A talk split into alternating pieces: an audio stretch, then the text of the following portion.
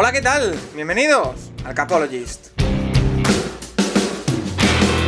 Where I come from isn't all that great. My automobile is a piece of crap. My fashion sense is a little whack, and my friends are just as screwy as me. I didn't go to boarding schools. Preppy girls never looked at me. Why should they? I ain't nobody got nothing in my pocket.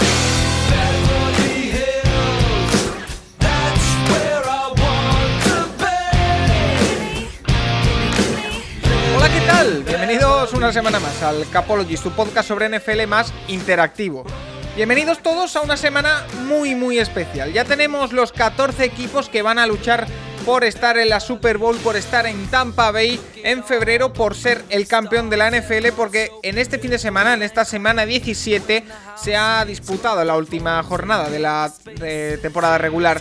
Una última jornada que ha estado llena de emoción, que ha estado llena incluso de polémica pero sobre todo que nos ha dejado muchas historias que contar. Es lo que vamos a hacer hoy, vamos a responder todas las preguntas que nos habéis hecho en el Capologist, en, nuestro Twitter, arroba el Capologist, por supuesto, y también vamos a repasar cuáles son los equipos que han pasado, qué eh, nos espera de, de, cada uno y también vamos a presentar un proyecto que os invito de verdad a que sigáis escuchando el podcast porque es muy muy interesante.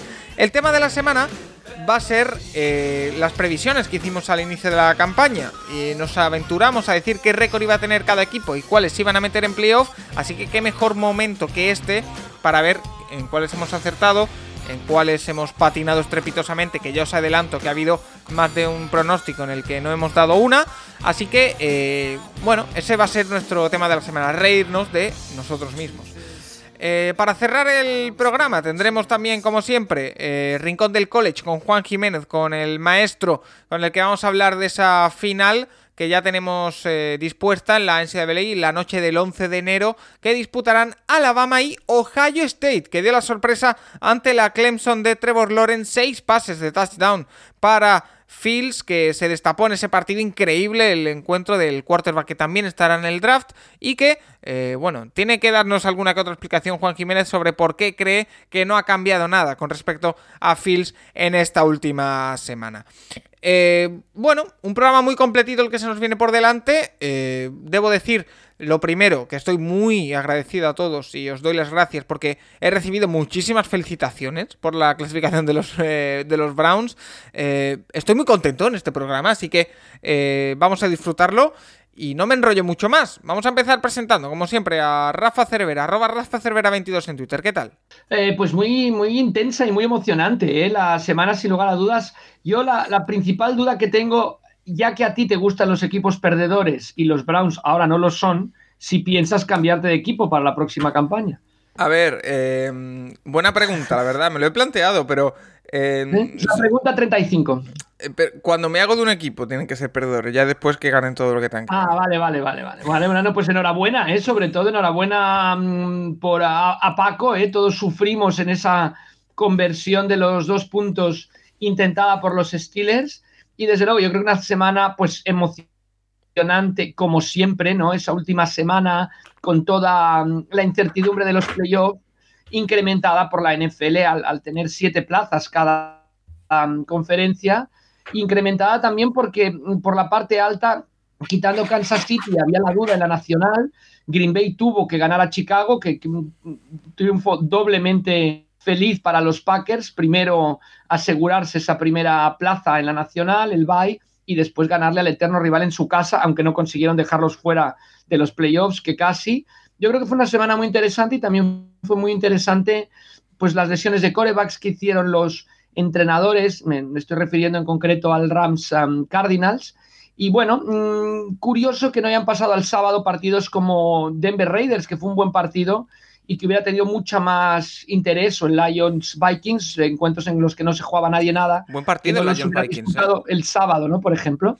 Buen partido, el Lions eh, Vikings no se jugaban nada, pero la verdad que los dos equipos se soltaron la melena y pudimos ver un, encuentro bastante bonito. Eh, Nacho Cervera, arroba Nacho Cervera 6 en Twitter, ¿qué tal? Pues muy bien, aquí una semana más, ya por fin la última de la regular season, que parecía imposible que se completase para esta semana y al final eh, la NFL ha sido capaz y bueno, sí, hubo partidos interesantes, la pelea de la FC, es verdad que eh, la derrota tan abultada de Miami parecía que los dejaba fuera, pero en la segunda tanda eh, hubo drama, tanto con, aunque Titans ya estaba clasificado, estuvo a punto de perder el partido y, sobre todo con los Colts, que un momento que iban ganando solamente una anotación y, podía ser que, la liasen otra vez, igual que en el primer partido de la temporada. Y bueno, eh, al final pasó, yo creo, lo lógico. Al final la mayoría de gente apostaba porque Miami se quedara fuera y es lo que pasó. Y en la NFC, bueno, eh, al final vimos una pelea de córdobas suplentes entre Los Ángeles y Arizona y, y McVeigh demostró que Kingsbury, eh, bueno, es un entrenador que no está mal, que ha reconstruido bien los Cardinals, pero que le falta mucho para ser un buen entrenador. Vale, em, vamos directamente porque eh, tenemos muchísimas preguntas, como digo, muchísimos temas que tratar, a otorgar el premio Matt Patricia. No sé si el último de la temporada, no sé si durante los playoffs eh, Nacho, te vas a animar también a, darlo, pero el último de la regular season seguro. Y yo creo, creo que esta semana eh, está bastante claro. Yo lo tengo bastante claro, no sé tú. Sí, porque, a ver, en los partidos que realmente tenían relevancia en la temporada, porque sí que ha habido algún otro que estaba más o menos igualado, pero realmente, o sea, partidos como el que jugaron entre Detroit y Minnesota y, o Denver y Riders, realmente es que no sé si mucha gente le prestó atención más allá de los aficionados, pero realmente eh, el partido en el que había algo en juego y, bueno, sucedió lo que sucedió fue, fue, en, el Sunday Night, en el último partido de la temporada, además, acabará así la temporada que normalmente el último partido ya es el primero de playoffs siempre, se ponía así de esta manera y a mí lo que hizo Peterson no me gustó. Y yo creo que creo que hay formas mejores de gestionar un partido que vas, que vas perdiendo o, no te importa ganar. Y que debería ser Peterson. Para el que no lo sepa, eh, en el último partido entre Washington y, Filadelfia, Washington si ganaba entraba en playoff en detrimento de los Giants y Filadelfia no se jugaba nada. Básicamente, en el último cuarto y perdiendo solo por tres puntos, eh, Doug Peterson sacó, quitó del campo a Jalen Hurts y sacó al tercer quarterback, que fíjate, no me acuerdo ni cómo se llama, Seinfeld o algo así, ¿no? Eh, Southfield. Seinfeld es la serie. Eh, sacó a Southfield y, bueno, pues evidentemente perdió. Entonces ha habido mucha polémica con, este movimiento y, de hecho, nos preguntan bastante por ello. Eh, así que aprovecho este trofeo Matt Patricia, que, Rafa, se lleva Doug Peterson Em, no sé si darle un aplauso o no, porque, bueno, en realidad. No, no, no, no, no, no, en lo absoluto. Se, lo ha ganado a pulso, pero bueno, las preguntas. Haremos algo así, ¿no? Víctor Sueiras nos pregunta que, em, qué nos parece la actitud. Eh, Sergio Martín, em, que siendo aficionado de Washington le parece una vergüenza. Que, y mira que fueron los máximos beneficiados. Eh, también Pepe Medina eh, nos dice mm, que nunca había visto tanking desde, la desde el campo, que sí desde las oficinas y nunca desde el campo. ¿Y qué haríamos para evitar cosas así? Y Juan Luis Villabriga nos hace una propuesta anti-tanking, nos dice que los puestos del 1 al 8 del draft eh, se decidan según los partidos ganados en los últimos 8 eh, de la regular season y bueno, que así la idea sería ordenar las primeras posiciones del draft por méritos al final de la regular season. A ver, por partes. Eh, hay una de las cosas que más me llama la atención de esto y es cierto, porque además lo hablábamos, no sé si la semana pasada o la anterior. Eh, el tanking suele ser algo eh, de oficinas, pero mm, por primera vez yo lo he visto en el campo. Es cierto, lo que decía el compañero Pepe Medina, Nacho. Sí, no, pero que sí, es de oficinas, pero que una de las cosas que se hablaban es que Peterson ya sabía que seguía y que es posible que desde arriba le dijeran no ganes este partido. Pero bueno, eh, es que realmente el cambio entre el 6 y el 9 draft, que es lo que hubiese cambiado ganar o perder, no sé. O sea, a mí no me parece un cambio tan, tan, tan, tan, tan significativo una también, temporada. También te digo, voy a hacer un poco de abogado del diablo. Rafa, eh, ¿puede ser que antes del partido estuviera hablado con este quarterback que lleva varios años en Filadelfia, que no ha jugado nada en todo el año, que supongo que llevará entrenando mucho sin jugar. Eh, eh, puede que estuviera hablado con Peterson decir, oye, no me juego nada en este partido, te voy a dar el último cuarto para ti, un premio. Mm, ¿Puede ser? No, no sé, yo creo que la cara de Jalen Horst dice lo contrario. Claro. Em, sí que, mm, hombre, a, mí hay dos, dos cosas me parecen fatales, ¿no? Lo, lo, comparaban con otros, con aquel Tampa Bay Saints, etcétera. El problema es que aquí hay un equipo, un tercero implicado. Yo creo que eso es lo que queda muy feo, por así decirlo, ¿no? O sea que Sí, pero, el tema de los Giants, oye, No, no, no, que los Giants, tampoco, la culpa, la, te tienen, quejes. la, tampoco culpa te la quejes, tienen los. Giants por llegar a esta situación como han llegado. Yo decía que los Giants para entrar tenían que ganar los últimos tres y casi con ganar uno les basta, porque en el fondo esta división parece que nadie la quería ganar hasta en el propio partido, porque todavía con el Seinfeld este de coreback o Sudfeld, estaba los Redskins, los ex Redskins, perdón, ya parezco Chris Collingwood, que acabó diciendo que felicitaba a los Redskins por su pase a los playoffs, la retransmisión de la NBC, y dijo, se me ha colado, pues los ex Redskins, como a veces se me cuela a mí, eh, lo que tenían que haber, o sea, todavía pierde la pelota dos veces, o sea, que parecía que nadie quería ganar la división hasta el último momento. Ahora, el, la culpa es de los Giants por entrar a esa situación como entran, ¿no? Pero qué diferencia de aquel partido en el que los Eagles le ganan a los Giants con, una, con un comeback impresionante de Carson Wentz al final a este partido que, que, vimos el domingo. Entonces, primero que hay un tercero implicado, yo creo que hace que las cosas sean todavía más feas, porque pasa esto en el Raiders Broncos y no ocurre nada. O sea, no, no, decir, oye, mira, meto en el último drive a, a Sudfeld y, y, pierdo el partido. Bueno, pues, pues ya está, ¿no? Segundo, o sea, esto es lo primero, que hay un tercero implicado. Segundo, los argumentos de Peterson. O sea, tú no puedes decir, quiero ver qué es lo que me daba Sudfeld cuando lo has tenido ahí desde el 2017. O sea, si vas a juicio, el propio Peterson, su abogado, le tenía que haber dicho, no habla nada que podrá ser utilizado en su contra, ¿no? Sí, la manera de responder en la rueda de prensa es totalmente, bueno, es nefasta. O sea, creo que, y creo que es una actitud que al NFL le parece mentira. ¿eh? Puede haber todo lo del tanking, bueno, pero bueno, es, esa parte de, de salir ahí y no decir las cosas tal como son, porque lo fácil hubiera dicho, oye, le voy a dar el último cuarto, le guste a los Giants o a los Cowboys, haberlo dicho antes, pero como ocurrió, o sea, lo feo es como ocurrió, y yo creo que luego más feo, justo, perdían de tres, tienen un cuarta y cuatro. Sí, ese es el tema. Empatan, empatan el partido en ese momento. A mí. Ahí fue cuando, cuando comenzó a, ser, a, verse todo rarísimo, ¿no? Sí, yo, yo ahí, a mí, aún estaba Hars en el partido, ¿eh? pero yo cuando vi ese cuarto gol digo, ¿por qué no chutan? ¿Por qué no empatan el partido y defienden? Pero, porque aparte la defensa está, hizo un partidazo, la defensa de los, de los Eagles. Es verdad que el ataque de Washington es lo que es, ¿eh? pero eh, Gene Schwartz, que se, que se medio retira, o sea, se va de los Eagles después de este partido, joder, se fue por todo lo alto, pero es que lo del ataque...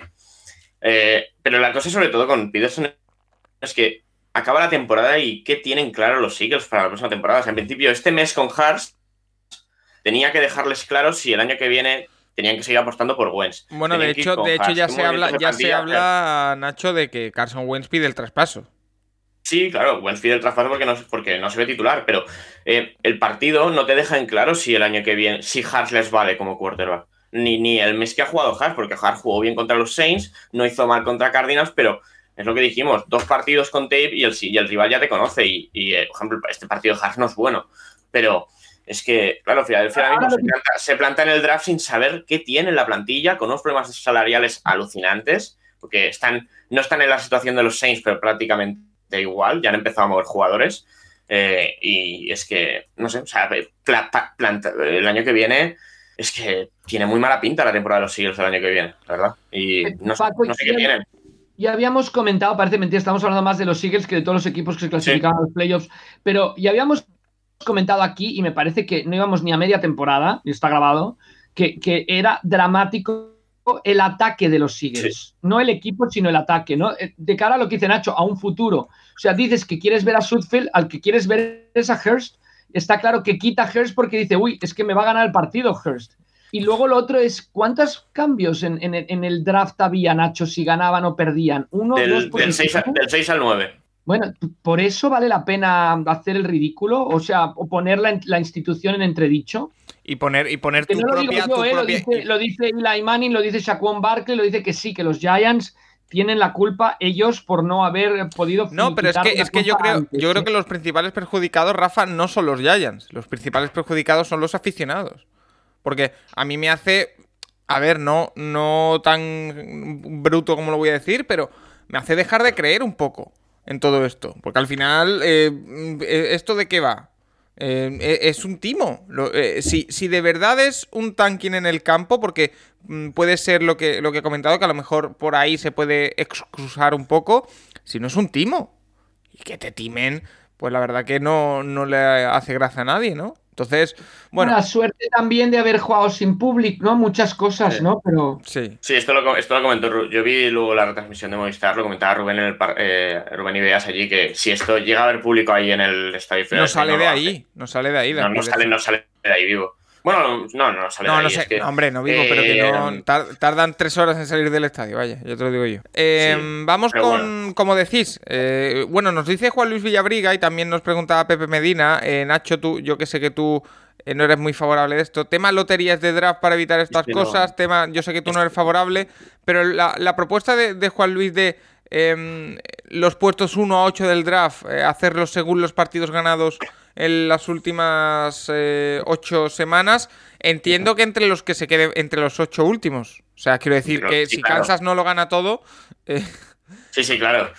Bueno, a ver, Ramón me parece mal. Es verdad que, claro, eh, bueno, te puedes ver la situación de un equipo que de repente está en playoff, luego no, pero bueno, con Iverson tan mala como está. Pero sí, es una opción. O sea, la cosa es eso, tendrías que decir cuántos, tendrías que dejar claro cuántos partidos y un poco la situación. Pero a ver, es que realmente eh, lo de la lotería, eh, no, ni en broma. Es que ya se ha visto en la NBA que, a mitad de temporada hay cuatro equipos tanqueando porque si acaban en el cuarto peor eh, récord de la NBA, tienen un 25% de ser el uno del draft. Y eso no, eso no puede ser. O sea, tendrías cuatro equipos jugando como los Jacksonville Jaguars todo el año.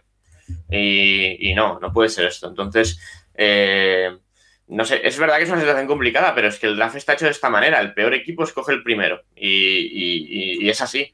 Que luego pasan estas cosas, pues sí, pero es parte del deporte americano. O sea, lo hacen en todas las ligas. En béisbol también. No sé, vosotros seguís mucho más el béisbol, pero en béisbol a mitad de temporada hay equipos vendiéndolo todo, ¿no? Correcto. Para, ir, para, irse al draft. El mercado de traspasos es básicamente equipos que venden todo y equipos que compran todo, que van, unos que pues van a por el draft y otros que van a por pues esto es así, por el título. no sé. Vale. Esto pasa en todas las ligas. realmente no es una cosa de.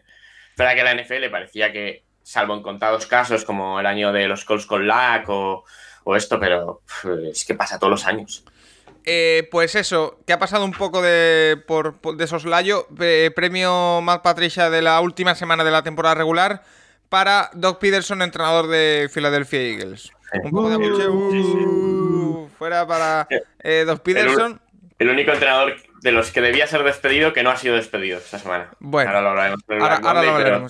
Todos los que han caído tenían que caer, además de Peterson. Ahora, antes de, ese Black Monday, eh, vamos a ir por orden cronológico. Equipos clasificados para playoff eh, son 14 y esta semana se ponen en liza 16.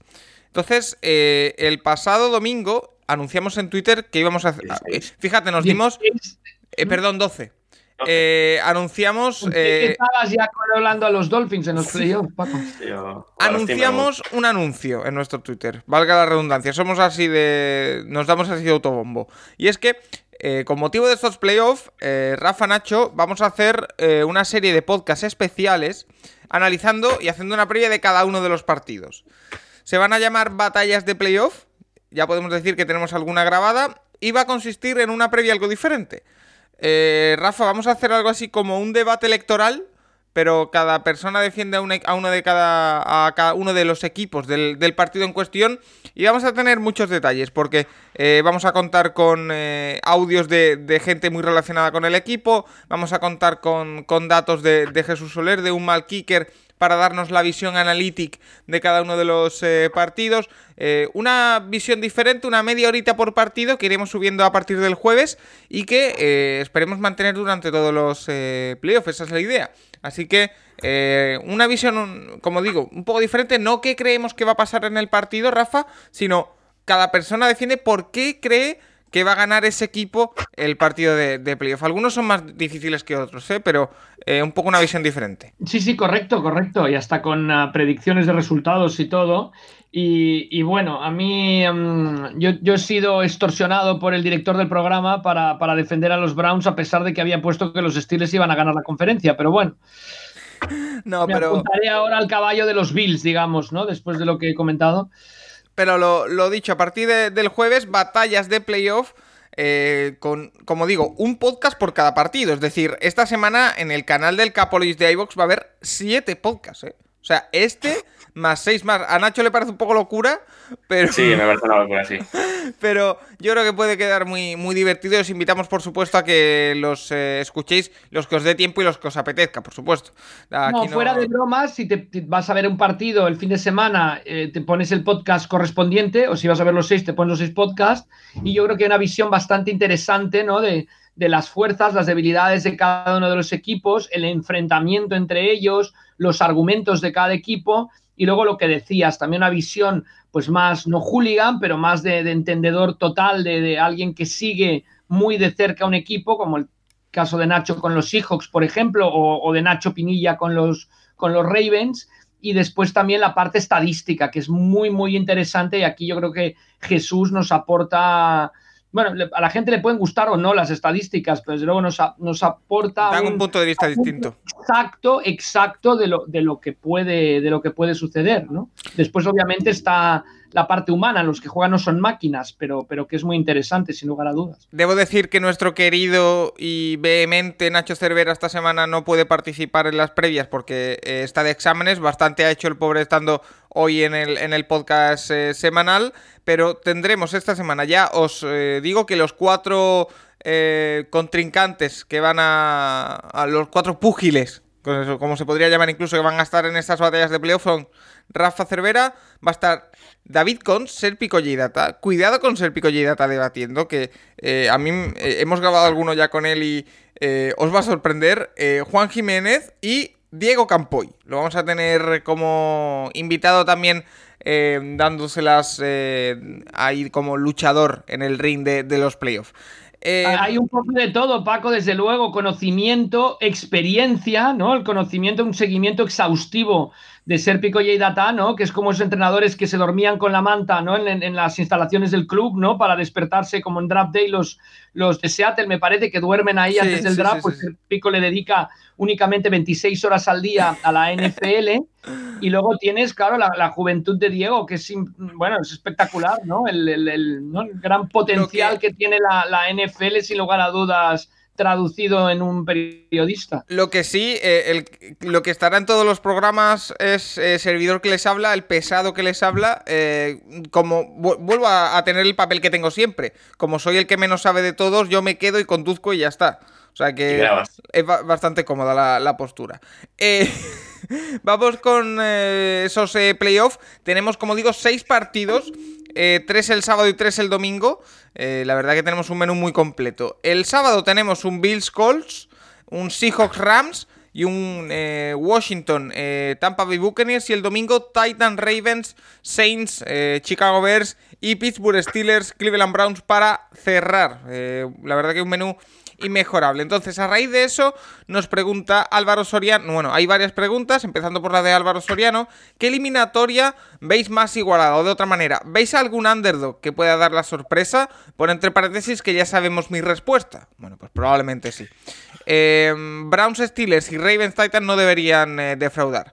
Eh, rápidamente, en una frase, Nacho, ¿qué eliminatoria ves más igualada? yo creo que la de Pittsburgh y Browns. A mí no me sorprende. Eh, Rafa. Eh, Tennessee contra Baltimore. Sí, yo también me quedo, yo también me quedo con esa. Yo es que creo que los Titans no tienen defensa. O sea, yo creo que los Ravens les van a meter 35. O sea, ¿se ha visto este, esta, semana? Que Derrick Henry en un partidazo casi pierden. Es que a mí los Titans me están dejando unas sensaciones malísimas al final de temporada. Y, y, la, defensa y la defensa de Baltimore es buenísima. Entonces, que no. Yo creo que va a ganar Baltimore fácil. ¿Y qué underdog puede dar la sorpresa de estos partidos? ¿Cuál veis que puede dar la, sorpresa? El equipo que no es a priori titular. Eh, perdón, eh, favorito, Nacho. A ver, eh, obviamente. Yo es que veo, veo, veo cuatro. tres muy favoritos, veo. a ver, de los, es que yo a Browns no lo considero underdog. Yo el partido a lo mejor no está al 50-50, pero 55-45. Y tampoco me sorprendería que ganaran. No sé, tal vez Chicago o los Rams, ¿eh? tal vez puedan dar la sorpresa, pero... Yo los Rams, si al finalmente no juega Jared Goff, yo Seahawks, eh, Tampa ante Washington y Saints ante Bears los veo muy favoritos, muy favoritos. Yo, algún underdog, y mira, voy a, voy a lanzarme a la piscina, de los tres que quedan, que los underdogs, entre comillas, serían Browns, Colts y en el Titan Ravens, el que no creáis que es favorito, para mí está muy igualado. Veo más dando la sorpresa a Colts que a Browns mm, llámame loco. Rafa. Em, loco, me hace No, no, confiáis ninguno de los dos en vuestros equipos. No, a ver, yo. Se llama. ¿Cuál crees que sea la sorpresa? los Rams, Paco. ¿Cuál crees que no gane? Los Browns. Se llama contra Gafe. Yo sí, yo sí confío en Seattle, pero. Yo creo que de los que están underdogs de inicio de partido, el que tiene más posibilidades de ganar para mí es Tennessee. O sea, mira, en estos momentos los Bills son favoritos de seis y medio. Los Seahawks de cuatro y medio. Poco me parece. Los Buccaneers de ocho y medio. Los Saints de diez y medio. Me parece mucho. Los Titans, de, eh, los Ravens de tres y medio y los Steelers de cuatro y medio. Yo creo que para mí, eh, el que puede perder de estos seis, así como veo partidos bastante igualados, yo es que veo muy difícil eh, que haya sorpresas. Eh. No sé por qué, ¿eh? pero veo complicado que haya, que haya sorpresas, con lo cual me parece... y es muy interesante, obviamente quizá no tiene ataque para ganar, no tiene cómo ganar, pero el planteamiento del, de Washington contra Tampa Bay va a ser muy interesante a la lucha, al inicio, la protección de Brady o sea, yo creo que también ahí, bueno, no sé si nos vamos a meter a analizar, no, no, no toca, no Paco partido a partido, pero bueno, yo creo que ahí también, como Washington se ponga por. Tiene la ventaja Buccaneers que tiene una defensa excelente contra la carrera. No, nos preguntarán más adelante por cada partido, ¿eh? o sea que no te preocupes. Tiene que sacar rápido el balón Brady, mucho más rápido de lo que lo está haciendo en, general esta temporada con los Buccaneers. ¿eh? Bueno, nada, es el, para mí el que tiene más posibilidades de ganar dentro de los no favoritos son los Titans. Asturias Coles nos dice, ¿cómo ordenáis los partidos de Wild Card de em, más igualados a menos? Bueno, más o menos lo hemos dicho, yo no. Eh, yo veo un escalón eh, en el que tenemos a Titan Ravens y Steelers Browns como los más igualados, aunque bueno, yo creo que Steelers es un pelín más favorito.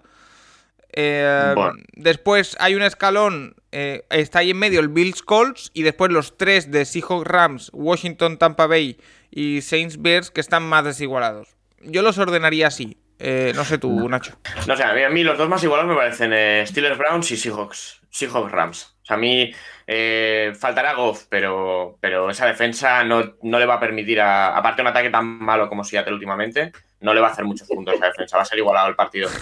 Eh, es así, o sea, el ataque Seattle da pena, es así. Eh, Nacho, Nacho, te estás dejando, estás eh, convirtiéndote en un, analista visceral, ¿eh? No, luego eh, Titan Ravens y Saints Bears más o menos a la misma altura, creo que, creo que Ravens es muy favorito. Y Bills, Bills Calls, es que el ataque de Bills está a un nivel alucinante, yo creo que va a ganar Bills fácil y, y Tampa Washington también. vale, Calo 0... tres escalones también. Primer escalón Baltimore, Tennessee. Sí, como más, como, más igualado, ¿no? ¿Eh? Como más, igualado. Después Seattle eh, Rams y Pittsburgh Cleveland en el segundo escalón. Además, justo son equipos que se encuentran, o sea, duelos divisionales que, repartieron victorias en la temporada. Y luego un tercer escalón donde están Buffalo, Indianapolis, New Orleans, Chicago y Tampa Bay, Washington. Vale. Eh, formas una pirámide perfecta, 1, 2, 3. No sé Camara cómo está, no lo sé, no sé si va a estar o no, si va a llegar o no, no sé Cooper Cup se va a llegar o no, o sea, yo creo que a hoy en, hoy en día martes, que todavía no llegan los Reyes, hay bastantes, bastantes incógnitas también sobre quién va a jugar y, incógnitas que, creo que son muy importantes de cara al partido. Oye, de verdad, eh, debo decir que este año estoy súper perdido. Como al final eh, sigo trabajando, eh, mi trabajo ha seguido habiendo liga de fútbol y todo, no tenía ni idea de que mañana, de que esta noche es Noche de Reyes. Pues em, Paco, como te has portado muy bien, yo creo que te dejarán más de algún regalo los Reyes. Calo07 dice, ahora que llegan los playoffs sin público, tan importante es jugar de local. ¿Se nota mucho la diferencia entre césped natural y artificial? ¿Qué os gusta más? Em, yo soy un gran defensor del césped natural, ahora es un híbrido, que vale, me vale, pero por favor, esos emparrillados de mm, que son moqueta, los odio a muerte. Y lo del público, eh, al final, Rafa, no es solo jugar con público, que también, evidentemente, y es una cosa que afecta mucho, es em, cada campo tiene su particularidad, cada bueno, cada estadio tiene sus, eh, dimensiones. Yo creo que se ha demostrado esta campaña que la, influencia del público. Este, creo que, no sé, dos semanas llevan más victorias los equipos visitantes que los locales en la NFL. Mira, Minnesota gana en Green Bay, Green Bay gana en Minnesota. Minnesota gana en Chicago, Chicago gana en Minnesota. Eh, etcétera, etcétera. O sea, podríamos seguir los, los mira los 49ers en Arizona, o sea, no dieron una, ganaron más como visitantes en Arizona que como locales en Arizona, no sé. Yo creo que con, sin público o con poco público la diferencia se ha notado mucho en cuanto a los resultados, ¿no? Los Raiders ganan en Kansas City, Kansas City gana en Las Vegas. Al final, mm, yo creo que lo que va a contar o donde cuenta es por las condiciones eh, climatológicas y ahí Green Bay tiene mucha ventaja, al igual que los equipos que mejor han quedado en la AFC Ir a Buffalo será complicado, ir a Pittsburgh será complicado, ir a Kansas City será complicado, pero digo, yo creo que más por el tema climatológico que por el tema público. O sea, los equipos que juegan en estadios cerrados, como New Orleans, por ejemplo, o Seattle, que hay esa, ese túnel que hace que, que, sea tan ruidoso el estadio, pues ahora pierden muchísimo como, como locales, sin lugar a dudas, o no ganan como locales. Nacho, césped natural o artificial. Me da bastante igual, pero bueno, natural. Va. ¿Y lo de el público? ¿Estás de acuerdo con Rafa o no? Eh, sí, pero igualmente eh, a mí ponme el partido en casa. O sea, yo. Eh, es verdad que seguramente sea el año que menos importe, pero igualmente el no tener que viajar. O sea, es que las distancias en Estados Unidos son una auténtica locura. ¿eh? Entre Seattle y New Orleans hay 4.000 kilómetros. O sea, esto también importa a la larga en una temporada. Yo creo que. O en unos playoffs. O sea, yo creo que si puedes jugar en casa, mucho mejor, aunque no afecte tanto. Vale, eh, la última sobre el tema playoffs. Recordad que, como hemos dicho antes, batallas de playoffs estarán en torno al jueves por la mañana. Espero subir las tres primeras, el viernes las otras tres. Así que ahí tendréis un análisis más exhaustivo. Em, también tendremos ahora preguntas sobre esos equipos, o sea que va a salir el tema playoff seguro. Albert Pratt, ¿recordáis una ronda de wildcard eh, tan igualada y dura como la de la AFC? ¿Puede tener consecuencias, buenas o malas, para, la Super Bowl? Una carrera muy reñida en los tres partidos de, playoff. Eh, Rafa, esto me parece muy interesante. Em, en la NFC parece que em, algún el equipo que se plantea la Super Bowl puede haber solo tenido que jugar un partido entre comillas duro, cada partido en la NFL es duro y más en playoff, pero em, de nivel alto puede que solo haya tenido que jugar un encuentro para llegar eh, ahí, de los de verdad difícil, mientras que en la FC cada partido va a ser una guerra entre dos equipos muy buenos. ¿Eso afecta de alguna forma o no? Sí, pero yo creo que al final el que llega llegará con garantías. O sea, llegue a la Super Bowl Green Bay, que es el gran favorito, llegue New Orleans, llegue Seattle o llegue Tampa Bay, digamos los demás no entran mucho en las quinielas en NFC. Yo creo que cualquiera de estos cuatro ofrecerá batalla, batalla en la final. Sí que cuenta, pero también cuenta ir, ir, sumando victorias. A veces más en esta temporada que, que el jugar en casa tampoco importa tanto. ¿En qué prefieres? ¿Ser Kansas City y saberte clasificado hace cinco semanas y tener un bye y llegar quizá con poco centrado, poco motivado a ese partido de playoff, o ser Baltimore, que ha acabado muy bien la temporada y que puede entrar a, a unas divisionales con una victoria en Tennessee. No podemos olvidar, los Ravens, las dos veces que han ganado la Super Bowl, han venido de Wildcard. Es un equipo que siempre, a, Harbaugh siempre le ha ido mejor ir desde que está Harbaugh entrenador, pero antes lo mismo, Em, venir de, abajo, ¿no? De emerger, por así decirlo. Entonces hay equipos como los Ravens que se vuelven doblemente peligrosos viniendo de la, de la ronda de wildcard. Entonces vamos a ver, pero el argumento, el argumento es bueno y, a veces el exceso de relajación, yo creo que le pasa factura a aquellos Colts que pierden la Super Bowl con los Saints. A veces el exceso de relajación o el perder tensión al final no es bueno. Eh, aquel entrenador de los Dragons, se llama Sam Brutigliano, tenía una frase que decía, no te saltes la, jornada 17, ¿no? Don't skip number 17. Y es un poco lo que han hecho los Chiefs, o sea, los Chiefs, o sea, que, entiendo, ¿eh? Que no quieren lesiones, que esto, pero ojo, no haga perder tensiones a los jugadores de cara a los, a los playoffs. Vale, eh, siguiente tema, el Black Monday. Eh, es un día que se celebra, si se puede decir celebrar, cada día en la NFL, que es algo así como eh, el lunes justo después de terminar la temporada regular, en la que suelen caer varios entrenadores y varios eh, general managers. Em, esta temporada teníamos la, particularidad de que ya habían caído tres entrenadores durante la temporada, algo que no suele ser usual, y eh, se le han unido otros tres. Cayeron Adam Gaze, Doug Marrón y Anthony Lynn. Eh, por lo que ahora mismo hay seis eh, vacantes en banquillos NFL. Houston, Atlanta, Detroit y se les han unido Jets, Jaguars y Chargers.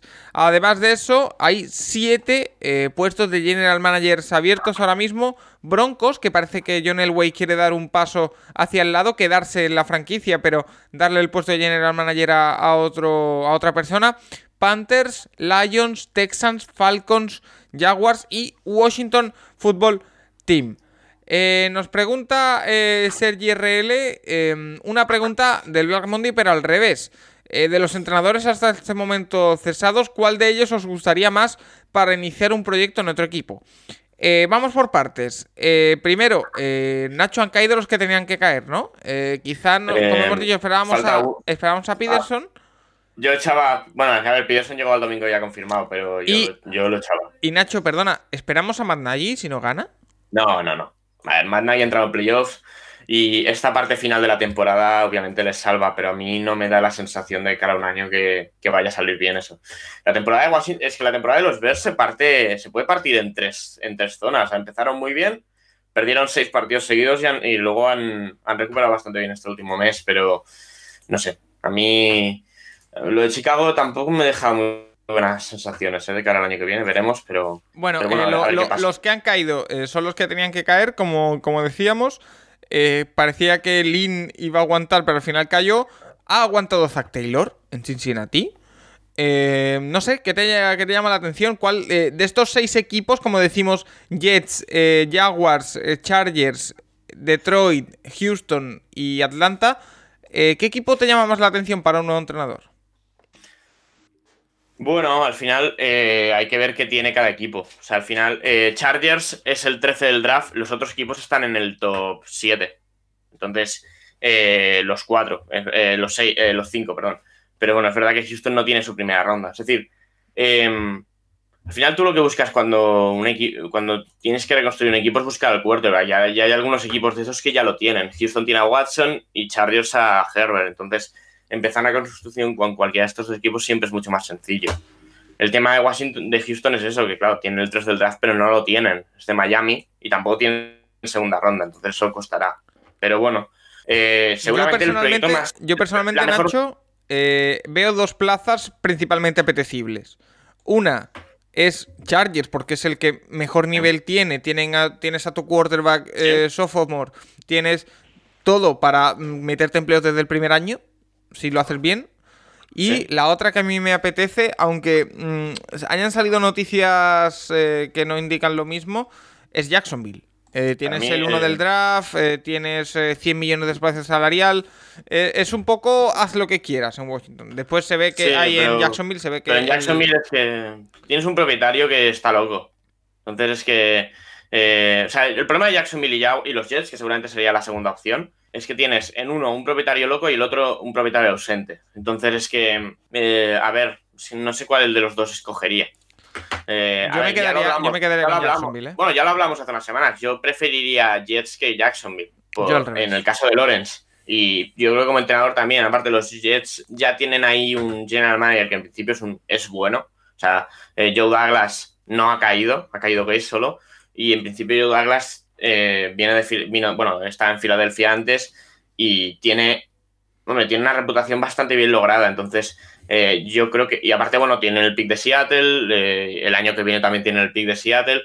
yo, creo que como reconstrucción es más sencilla la de Jets que Jaguars, pero claro, Jets es una casa de locos también, igual que, igual que en Jackson. Y después. los otros equipos, Houston no tiene. Houston tiene a Watson, pero no tiene rondas del draft. Eh, tiene que reconstruir una plantilla. Y prácticamente no, tiene, nada más, más allá de Watson. Entonces... Sí, seguramente no tenga nada más. Es verdad que es una reconstrucción complicada, no tiene espacio salarial tampoco, bueno. Eh, y luego los demás, Atlanta está en una situación salarial jodidísima, aparte seguramente el que llegue se va a tener que descargar lo que quede del equipo, del equipo de Super Bowl, del equipo que perdió con Patriots. Eh, Detroit, y Atlanta, Detroit y Atlanta, Nacho, están en las mismas y es que probablemente este, esta offseason vayan a cambiar de quarterback. Ambos. Entonces, reconstrucción. ¿eh?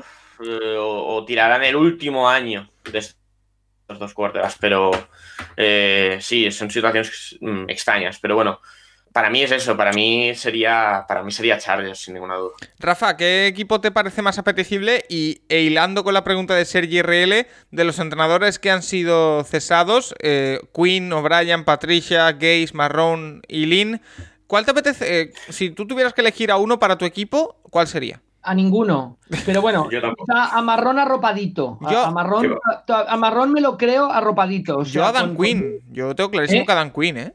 Pero Dan Quinn ha demostrado, Paco, que es un excelente coordinador de defensa, pero, pero como head coach le cuesta mucho. O sea, Dan Quinn quizá con un coordinador de ataque fuera de serie, y, pero no, yo, yo, por lo, yo por la relación que tiene con los jugadores, por tal, yo creo que Marrón podría, pero necesita tener un, un front office muy fuerte. O sea, Marrón no es un hombre de front office, ni mucho menos. Marrón, Marrón es el segundo despido, ¿eh? El segundo despido. Estaba en Búfalo antes y también lo despidió. Llevó a los Jaguars a la final de conferencia. Sí, pero un año bueno de bueno, pero, bueno, bueno, no sé. Yo, es mi opinión. Yo creo que Marrón a mí me creo que como gestor de, jugadores no es malo y, y, que lo puede. Que para mí, pero me, yo en principio he hecho ninguno y quizá marrón arropadito, es lo que, lo, que, lo que he comentado como respuesta. En cuanto a las franquicias, yo creo que mm, quitando los Lions, que no sé por dónde cogerlos, todos los demás son retos, y, bueno, y, los Texans, ¿eh? los demás son retos muy, muy, son retos apasionantes. ¿eh? Yo, yo, veo, claro, luego están los problemas, la problemática que explicaba Nacho de, de la front office, de, de los propietarios, etcétera pero el reto de reconstruir Atlanta, que tienes, o sea, que son casos de estudio de SADE, por así decirlo, de escuela de negocios de, alto nivel, o sea, de, demostrar en verdad mm, si se sabe o no del tema, porque los Falcons son, presentan un reto apasionante, muy complicado, pero apasionante. Los Jets con las rondas de draft que tienen, con la duda que hago con Darnold, no Darnold, o sea que yo creo que que los cuatro, los Jaguars con, con Trevor Lawrence ahí ya de coreback titular, los Chargers que estarán en los playoffs. O sea, si el entrenador de los Chargers lo hace medianamente bien, los Chargers estarán en los playoffs. Eso digo yo, sí. Entonces, bueno, yo creo que son, son sitios muy, muy, muy apetecibles y alucino con lo de Zach Taylor. Yo creo que Zach Taylor lo que ha demostrado es que no puede ser head coach de la NFL en cuanto a su gestión de la, plantilla que tenía, del coreback que tenía, eh, pasa todo por sistema de juego, por muchas cosas. Alucino la continuidad ahí. Yo creo que los Bengals están cavando una tumba por muchos años, ¿no? Bueno, pues ahí queda. Eh, vamos ahora a otros temas, equipo por equipo. Nos pregunta por muchos equipos esta semana, así que vamos a, a, ello. El primero, el equipo que ha entrado finalmente en los playoffs por parte de la NFC este, Washington Football Team. Probablemente ninguno dábamos un duro por ellos. Eh, lo veremos después en las predicciones, eh, que no dábamos un duro por ellos. Eh, Fan Washington Football Team nos dice, ahora que Washington está en playoff, ¿quién creéis que merecía estar en playoff por la NFC este? Como probablemente digáis que nadie, yo creo que está es lo cierto, Fan Washington Football Team, os lo pregunto de otra manera. ¿Creéis que algún equipo se lo merecía más que Washington? Gracias por el programa, saludos. gracias Washington Football Team fan. Em, yo estoy muy de acuerdo aquí. Yo creo que eh, si tenemos que hacer una visión general, pues probablemente deberían haberse quedado todos los equipos de la NFC este fuera eh, por nivel, pero si alguien se lo mereciera, Washington, por ser un equipo serio, por tener una defensa extraordinaria, por tener un jugador como Chase Young que va a ser rookie defensivo del año y yo creo que si hubiera un premio a rookie en general del año, eh, está ahí, ahí con Herbert, hay conversación. Eh, por, el tema Alex Smith, por todo lo que han hecho, por Ron Rivera, cómo ha gestionado el equipo, eh, son los que más se lo merecían. han sido los más regulares durante la temporada y eso que han tenido que tratar con el tema de Haskins. Así que, para mí, si alguien tenía que entrar en playoffs de la NFC este, como es, por normativa, me alegro de que sea Washington, eh, Nacho. Sí, seguramente, bueno, eh, veremos las previsiones luego. Yo todo el mundo les tenía como peor equipo de la división y con lógica, pero eh, al final, Rivera no lo ha hecho mal. Es verdad que eh, allí en Carolina acabó, acabó bastante quemado, pero en Carolina también hizo un buen trabajo. Y allí eh, se va a hablar mucho esta semana que el último equipo en clasificarse con récord negativo a los playoffs fueron los Panthers de Rivera. Y, este, y esta semana no, volver a pasar, Y ganaron, de hecho, un partido de playoff con 7-9 de récord entrando en playoff, ¿no? ¿Esos sí. Panthers? Sí, sí. Y ojo que los dos equipos que han entrado a playoff con 7-9 en la historia de la NFL uno entrenado por Rivera, el otro por Pete Carroll, ganaron en casa el primer partido de playoff. ¿eh? O sea que, eh, para que veas. Sí, a ver, no sé. Pero bueno, es verdad que Washington seguramente tenga la mejor unidad y también la peor. O sea, de todo, de, de la división, ¿no? Sí, seguramente el ese, ese ataque, o sea, la verdad el, que. El, tiene la mejor defensa y el peor ataque, con diferencia de toda la división. Entonces, a ver qué pasa ahora. Pero bueno, eh, chapo por ellos. O sea, al final es una temporada en la que no te esperas nada. O sea, a mí lo, lo que yo lo que esperaba de Washington es que fuesen top 3 del draft y escogieran un quarterback el año que viene. Y pues mira, han ganado la división de aquella manera, pero han, la han ganado y pues mira. Van a irse. Yo tengo, a, tengo, a si... tengo la impresión, Nacho, de que se van a ir a por uno de los del mercado de agencia libre. O sea que tampoco les va a ir tan mal un Carson. O sea, Carson Wentz ya dije yo que me gustaba, no, no va a pasar, pero. Claro, pero es que no es, el, el, tema es que no son agentes libres. O sea, el único agente libre, y ya se ha hablado de la posibilidad, es, es Prescott. O sea, ya se, ya se ha hablado de la posibilidad de que Rivera vaya por Prescott, ¿eh? Pero, claro, el resto es que tienes ¿eh? que pagar alguna ronda, seguramente. ¿Eh? Me a, mí también, ¿eh? a mí también me gustaría. Sobre todo también por ver a los de Dallas llorar. Me haría mucha gracia.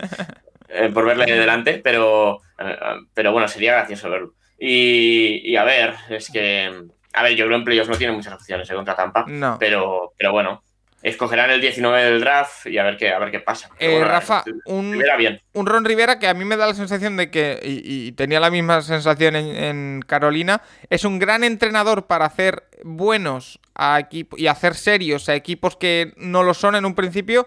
Me cuesta más verlo como un entrenador ganador de anillos. Eh, de dar ese siguiente paso, pero para este tipo de proyectos está muy bien. Nos pregunta, por ejemplo, Sergi Blade, eh, aparte de Ron Rivera, viendo cómo está Alex Smith de cojo, ¿cómo veis que Rivera no usase a Heineke ni, ni un minuto? Entiendo que quería cuidar la pelota, pero Smith al final lanzó dos intercepciones. Eh, ¿Qué opinamos? Rafa. Bueno, a ver, Rivera, yo creo que quizás se le puede, que, que en Carolina, quizás que Moa Cam Newton lo utilizó demasiado, pero Rivera, tanto en Carolina como ahora con el, tema Alex Smith, ha demostrado que va a hacer todo lo que pueda por ganar y eso puede incluir eh, meter un coreback en el estado que todos sufríamos mucho cuando empezó a jugar Alex Smith después de la gravísima lesión que tuvo. Como respuesta, los um, fútbol team con uh, Alex Smith de titular, cinco victorias, una derrota esta temporada. Con cualquier otro coreback actuando como titular, dos victorias, ocho derrotas. O sea que los, yo creo que Washington se merece estar en los playoffs, que yo estoy de acuerdo con que el ganador de la división vaya a los playoffs, si no, no hubiéramos tenido un final tan emocionante eh, y con la historia de Filadelfia y todo esto en la NFL, y eso es bueno para la NFL, que también está bien que juegue un partido en casa, ya sé que es injusto en cuanto si cogemos el balance de victorias y derrotas, pero es justo eh, siguiendo un, sistema de competición que tiene establecido la NFL y que quizá nos cuesta más entenderlo acostumbrados en Europa a una liga de todos los equipos en el mismo saco. Eh, yo creo que eso que, que, Alex Smith ha demostrado que es el coreback, yo creo que todos cuando hacíamos la previa, y no es por empezar a, a, a poner excusas, pero pensábamos en que Dwayne Haskins no podía llevarlos a ningún sitio, no ha podido. Tuvieron tres más match balls los, los ex-Redskins para finiquitar la división, eh, que, que, quizá con Alex Smith podían haber ganado a Seattle, porque al final lo tuvieron, pero, pero Haskins no pudo. Podían haber ganado a Carolina y al final en el último lo han conseguido. O sea que yo, yo creo que son unos dignos vencedores de una división que, como digo, no quería, parece que no quería ganar nadie, pero al final los que quisieron más fueron eh, los hombres de, de, Rivera. Gran trabajo por su parte. Yo creo que el día que nos dicen que van a ganar la división, el gran mensaje lo envían en Thanksgiving ganando a los Cowboys en Dallas con, con mucha facilidad. Y vamos a ver el playoff. Obviamente que Tampa es muy muy favorito, pero si la línea de Washington puede complicar el partido de inicio, vamos a ver qué ocurre. ¿eh? Sí, Hace un par de semanas hablábamos, Rafa, eh, que lo comentaste tú sobre el tema de Nueva York, sobre las dos líneas, entre comillas, que había de deporte en Nueva York, que estaban Giants, Rangers, Knicks y Yankees por un lado, mientras que Jets, eh, Nets, Mets e Islanders estaban por otra. Entonces, José Antonio Troya en iVox nos dejaba un comentario que era en referencia a las dos líneas de Nueva York, por aportar algo más, me llamó la atención cuando estuve allí que en Manhattan solo hay ropa de, en tiendas de Giants, Rangers, Knicks y Yankees, con tiendas exclusivas de ellos incluso. Mientras que la otra línea, Jets, Mets, Nets e Islanders, te tienes que ir a grandes superficies o a zonas como Brooklyn o Queens. Así que cada vez se confirma más eh, lo que dijiste, Rafa, que hay dos eh, líneas muy marcadas. Bueno, la línea, la línea del. O sea, los equipos de la ciudad de Nueva York, de, la ciudad, ciudad que vemos en las películas y de Manhattan y tal, son estos cuatro. Por eso, de ahí. Luego ya te tienes que ir a Queens, te tenías que ir a mm, Long Island para ver a los Islanders, por eso se llaman Islanders, etcétera, ¿no? Entonces está claro que. Que, es eso, ¿no? Que, está muy, muy definido, mucho más que ningún otro, que ninguna otra ciudad, ¿no? el tipo de aficionado de los dos, Em, de, de esa línea de equipos deportivos, yo creo que está muy claro y que está muy bien la aportación, sin lugar a dudas. Eh, tema para cerrar con la NFC este, Dallas Cowboys. Nos pregunta Alejandro, Alejandro Gamaliel, eh, nos manda saludos desde México, un saludo para ti también, Alejandro, y nos pregunta qué lugar tiene Dallas en el draft y qué creen que tiene que hacer de cara a la siguiente temporada. Eh, despedir al head coach, a Mike McCarthy, es lo que él cree, pero me parece que no lo van a hacer. Yo tampoco, o sea, ya parece que si no lo han hecho en el Black Monday no va a pasar. Eh, tampoco ha sonado nada. Así que parece que Mike McCarthy tendrá bola extra. Eh, Nacho, ¿qué lugar tiene eh, Dallas en el draft y qué harías tú con ello? A ver, escogen el 10. A ver, supongo, que sí, que nos pregunta sobre todo por el tema si renovaríamos a Prescott, si elegiríamos un quarterback en el draft. Es que, claro, es que el, el draft ahora mismo con toda la agencia libre por medio es muy difícil. O sea, más allá de que el 1 es Lawrence, ya en el 2 te empiezas a crear las dudas. Imagínate cómo va a llegar al 10. Pero eh, no lo sé, a ver, el tema Prescott, eh, a ver cómo está de la, de la, lesión que tuvo, porque es una lesión muy grave.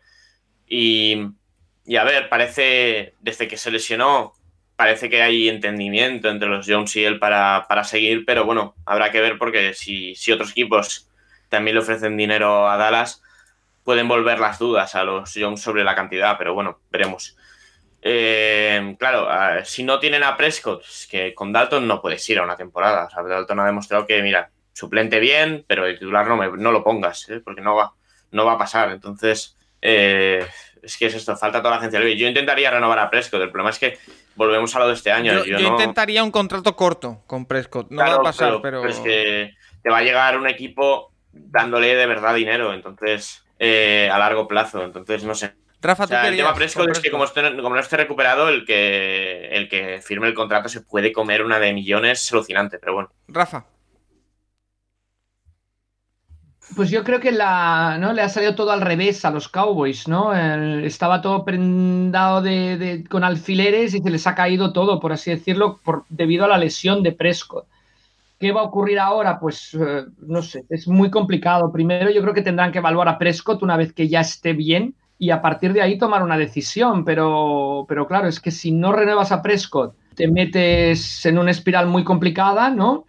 Pero es que si lo renuevas tienes que pagar una millonada y no tendrás sitio tampoco para, reconstruir o, retocar la plantilla. Entonces, yo creo que aquí parece mentira, pero en, pocos meses hemos visto un cambio clarísimo, sobre todo en cuanto a, a las opciones de futuro y, los Giants y, Washington están en una posición mucho mejor de cara al futuro.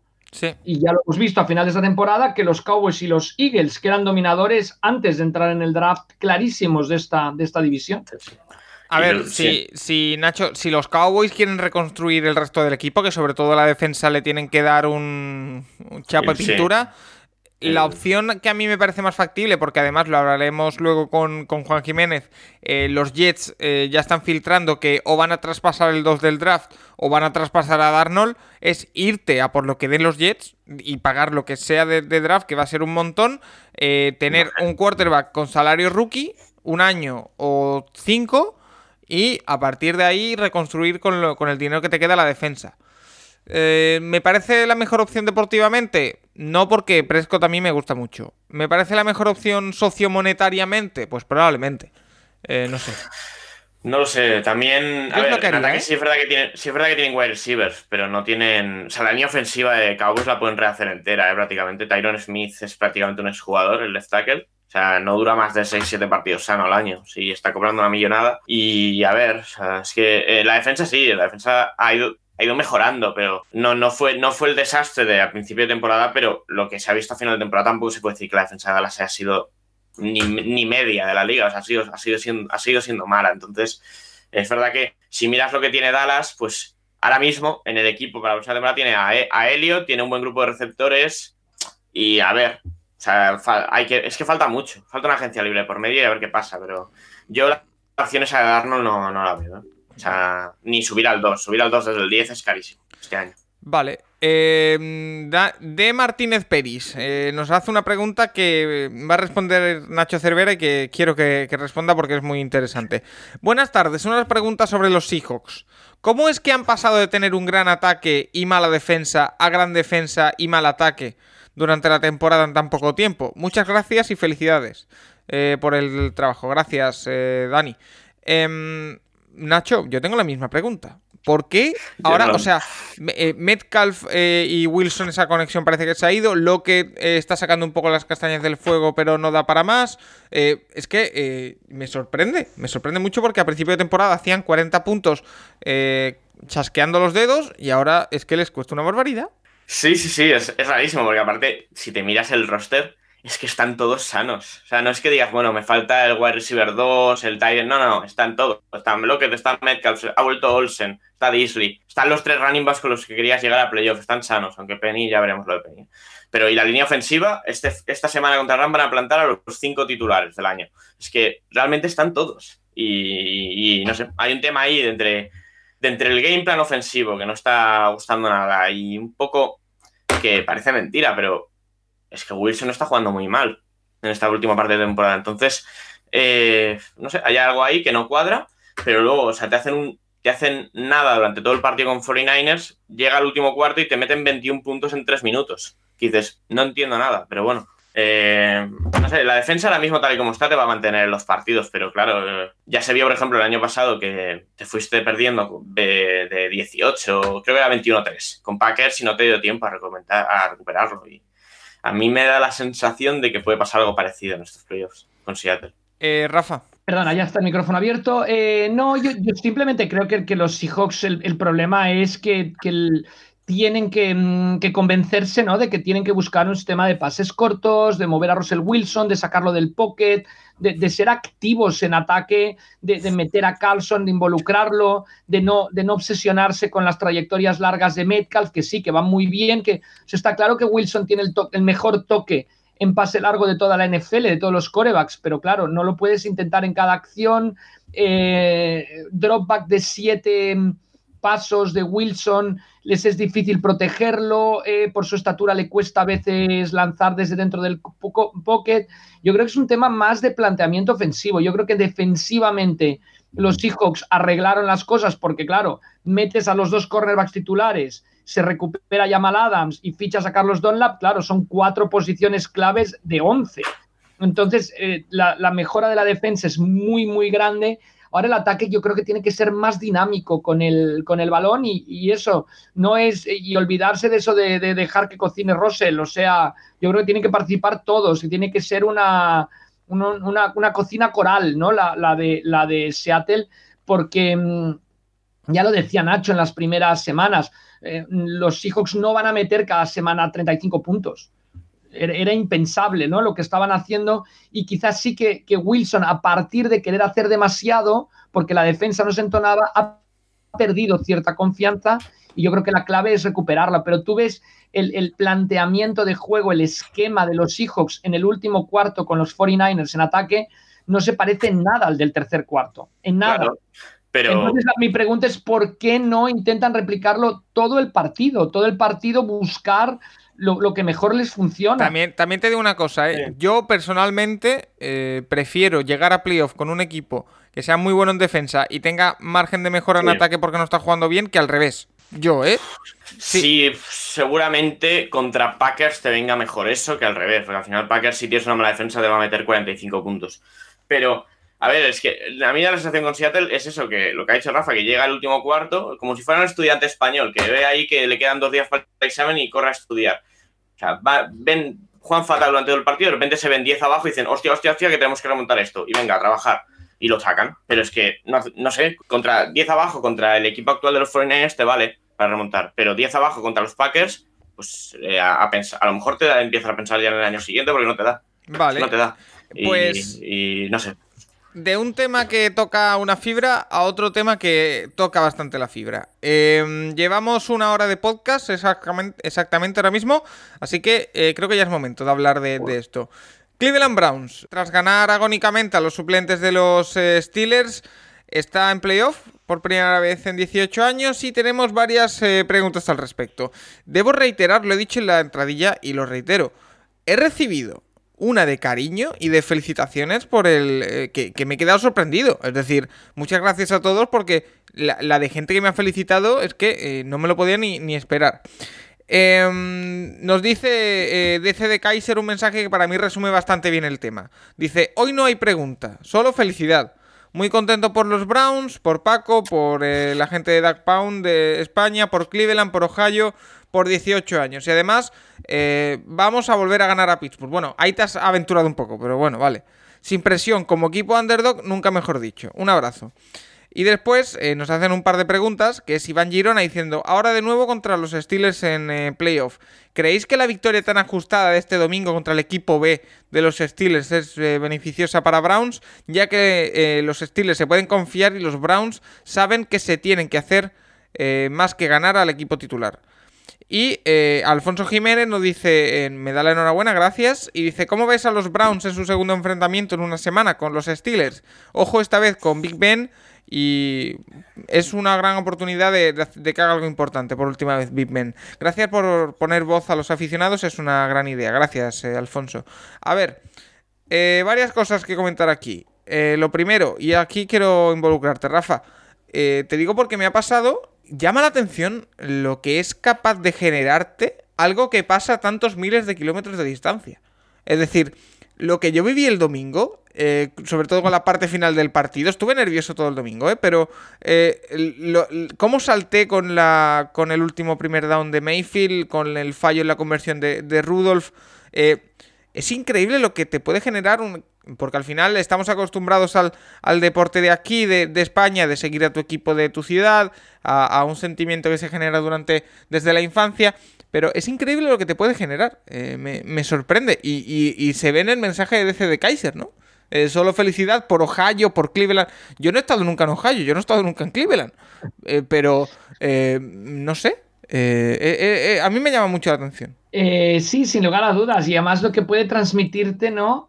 Eh, que te puede transmitir a, través de una pantalla de televisión, ¿no? Yo creo que Baker Mayfield es un jugador que transmite mucho, ¿no? A quien le sigue, a pesar de que no lo conozca, a pesar de que no, de que simplemente lo vea corriendo con un casco, ¿no? Em, encima de la cabeza sobre un terreno de juego y después, pues las grandes emociones del fútbol americano, ¿no? Que, que en todo momento se puede decir un partido, decías la conversión de Rudolph, el primer down de Mayfield, sin lugar a dudas, o sea, el fútbol americano tiene el deporte en sí. ¿eh? El deporte tiene algo mágico y el fútbol americano doblemente mágico que, eso, ¿no? Que te hace emocionarte, emocionar a una persona de Jerez porque un equipo de Ohio vuelva a los playoffs. Efectivamente, sí, sí, sí.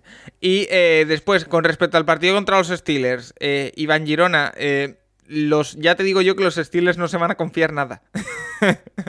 o sea, en un partido de playoff, si los Steelers de verdad se confían, es para que mm, no jueguen. O sea, eh, por mucho que haya jugado el equipo B en, este, en esta semana 17, eh, no se van a confiar y va a ser un partido a cara de perro, pero por parte de ambos. También hay que decir que eh, Browns recupera también jugadores, por ejemplo, Denzel Ward va a volver. Eh, entonces, eh, van a recuperar jugadores ambos equipos. Más los Steelers, que reservaron que, Browns, que también tuvo una semana muy complicada, cerrándose las instalaciones prácticamente cada día, porque salió un nuevo positivo por, por COVID, ya fuera en el staff o en la plantilla. Así que eh, yo creo que vamos a ver un partido diferente este domingo entre, entre ambos. No sé si con el mismo resultado, pero un partido diferente en el que ambos equipos van a estar a tope. Y bueno, eh, lo dicho, eh, Big Ben es verdad que vuelve, eh, Pouncy y, todo esto, pero va a ser un, partido divertido. Lo hemos dicho antes y, yo creo que, los Steelers no se van a confiar, que tienen una gran oportunidad de hacer algo grande, porque para mí, pese a ese bache que, pasaron hace, bueno, hace unas semanas, son un equipo de los importantes en la FC y para mí son candidatos a todo. Pero, bueno, tienen delante unos Browns que llevan sorprendiendo toda la temporada. Eh, Nacho, ¿algo que decir sobre el encuentro? No, bueno, que os complicasteis demasiado el partido. A mí no sé de que lo lleváis bastante bien. Eh, eh, no, aquí debo decir una cosa. Se habla mucho del fallo de la conversión de, Rudolf, pero si la llega a acertar, el play calling de Stefanski, justo antes, a mí me parece un error. No, sé, no es el primer partido que pasa. Recuerda lo del partido de Jacksonville, también lo comentamos, que y bueno, contra, por ejemplo, contra Dallas casi os remontan también. 8, eh, arriba, eh, teniendo un field goal que era, sí que era un pelín lejano, pero yo creo que lo podía hacer Parky. Eh, y te juegas el cuarto down, lo fallas, le das el valor a... No sé, no sé. Sí, sí, sí. Bueno, a ver, es curioso. a ver, esta semana sí será muy diferente el partido. Para empezar es en el otro estadio, no es en Cleveland. y bueno, a mí, yo pensaba que iba a llegar mejor Cleveland al partido que, Pittsburgh y puede ser que ahora esté bastante más. Bueno, el partido que he dicho es más igualado, pero no sé. Bueno, ¿sabes, ¿sabes contra quién fue el último partido de playoff de los Browns, no? Contra Pittsburgh, en una wildcard y perdió además de tres puntos, ¿no? De cuatro. Contra, Pittsburgh en Pittsburgh, o sea, ahí, ahí volvéis a estar. Pablo, perdón Paco, en una noche de Reyes, o sea que ahora en eso tienes ventajas un poco más tarde. Bueno, ¿Mm? mejor. Eh, otro tema, Buffalo Bills, Iván Girona que nos pero fue, un partidazo Paco aquel, ¿eh? Claro, lo malo es que ganó Pittsburgh, ¿no? no yo, yo, prefiero, mira, Rafa, yo te firmo, te firmo y mira que te firmo que sea un partido aburridísimo y que gane Cleveland, o sea, que me da igual.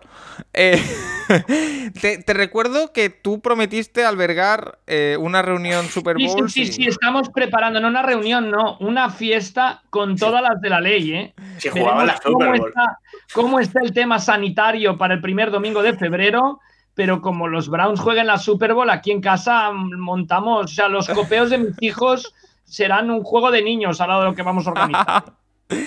Eh, Iván Girona nos pregunta también por. Imagínate, perdón, Paco, Brown Seahawks en la Super Bowl. bueno, yo creo que la, en, policía tu casa, acabar el primer cuarto. Rafa, en tu casa más bien eh, Browns Green Bay. Eso sí podría ser un poco un. bueno, no, no, lo sé, ¿eh? porque Nacho lo invitaríamos a. Sí, sí, no, no, no. Browns Green Bay no te dejan entrar. No me dejan entrar, básicamente. eh, Iván Girona nos dice, he visto muy fuertes a los Bills, tanto es así que los veo en la Super Bowl. ¿Los veis tan fuertes como yo o pensáis que los Chiefs o los Ravens no han dado todavía su máximo nivel? Em, yo personalmente, Nacho, eh, creo que, mira que lo he dicho antes, que el único underdog que mm, junto con Browns que podría dar la sorpresa para mí son los Colts. Pero igualmente, pues eh, Bills, eh, cosita seria, ¿eh? Pues que jugaron medio partido con los suplentes y metieron 56 puntos. ¿eh? escúchame, voy a. Voy a... sí, hablaba, hablaba yo del final de los Ravens. El final de temporada de los Bills es, un escándalo. A mí me parece el mejor equipo de la liga. A mí me parece que son mejores que los Chips ahora mismo. Voy, a decir... está, Mahomes ahí, pero a mí como equipo me parece mucho mejor los Bills ahora mismo. Voy a pecar de ignorancia, Nacho, pero ¿de dónde ha salido el McKinney este? O sea, tres touchdowns, uno de. Mackenzie. bueno, Es, un, receptor que tienen ahí, que es el retornador. Lleva. Pues, pues eh, dos de recepción, uno de retorno. O sea, una locura de partido. Bueno, sí, sí. Sí, sí. Entonces, eh, lo ves, lo ves el mejor equipo, ¿no? De la NFL ahora mismo. Bueno, yo llevo semanas diciendo que, que no están que están al mismo nivel que los Chiefs. Sobre todo diciendo, no, es que la quinta marcha de los Chiefs. Bueno, ya veremos eso, si existe o no. Pero bueno, que ahora mismo en un partido. La, media de puntos de los Bills en los últimos tres partidos es 47. y tiene defensa, que ese es el tema. 47. Es que, es que para cerrar la temporada y con los suplentes y contra Miami jugándose los playoffs, cascan 56 puntos, que creo que es el récord de la temporada. Sí, sí, es, que, la temporada. Eh, Pero es que te miras, te miras la temporada de Buffalo y es que ¿qué partidos, ha perdido, ¿qué partidos han perdido Buffalo? O sea, Buffalo ha perdido con Tennessee, un partido que se jugó, en, eh, no sé si recordáis, entre semana, después de aquello de que Tennessee no entrenó, pero sí, entrenó y demás. Un martes, un miércoles, ¿no? Sí, un martes. Y la semana siguiente contra Chiefs han perdido. En un, partido, en un momento de la temporada que estaba muy mal. Y además de esto han perdido el partido de, del Hell Mary de Arizona, pero es que realmente llevan sin, sin perder de verdad un partido desde el 19 de octubre. Es que. Eh, y además, esos dos primeros partidos que pierden, me parece que tiene un linebacker lesionado. Sí, a Milano. Y Milano está. Con lo que tenían muchos problemas para detener la carrera, pero, pero no es el caso ahora, ¿no? Sí.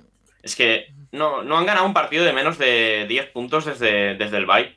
10 a Chargers, 10 a 49ers, 11 a Steelers, eh, que son 29 a Broncos, 29 a Patriots. Es que y 30 Miami. Es que es una locura. Yo solo quiero. Para mí, son el mejor equipo de la liga ahora mismo. Yo solo quiero recordar, ya que estamos hoy hablando de previsiones y hablaremos después de predicciones, que cuando hicimos la calculadora de los playoffs en la FC, eh, yo no incluía a Búfalo porque los veía dentro. Y, mucha y muchos me dijiste, no, pero hay que meter también a Búfalo en la pelea. No, no, no. Bueno, llevaban, llevaban una victoria más que Miami. Eh, estaba la, división estaba en juego. Yo, lo vi, yo lo vi venir, yo lo vi venir.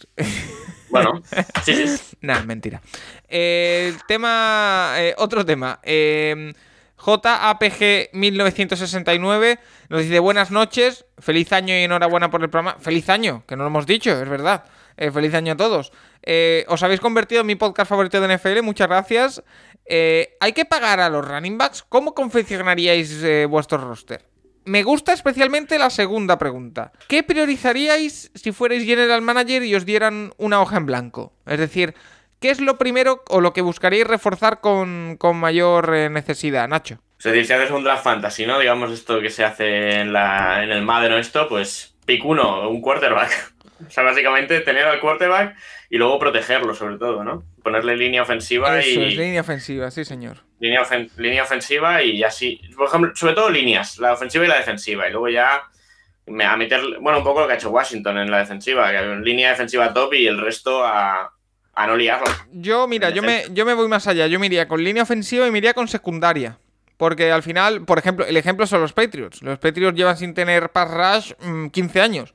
Y con una, también tienes el caso, también tienes el ejemplo contrario con 49ers el año pasado y Washington este. Es decir, la secundaria de Washington no es, no es, no es de la, no está en las, las 10 mejores ni, ni nada por el estilo, pero claro, meten tanta presión que al final sacan el rendimiento. Rafa, ¿estamos entonces de acuerdo en que la línea ofensiva es probablemente lo primero que habría que mirar? Bueno, es lo que decía Jack Bignell, pero bueno, yo, yo diría un poco también depende de, la gente que esté disponible. O si tienes un middle linebacker eh, dominador, pues quizá tienes que ir por el middle linebacker dominador.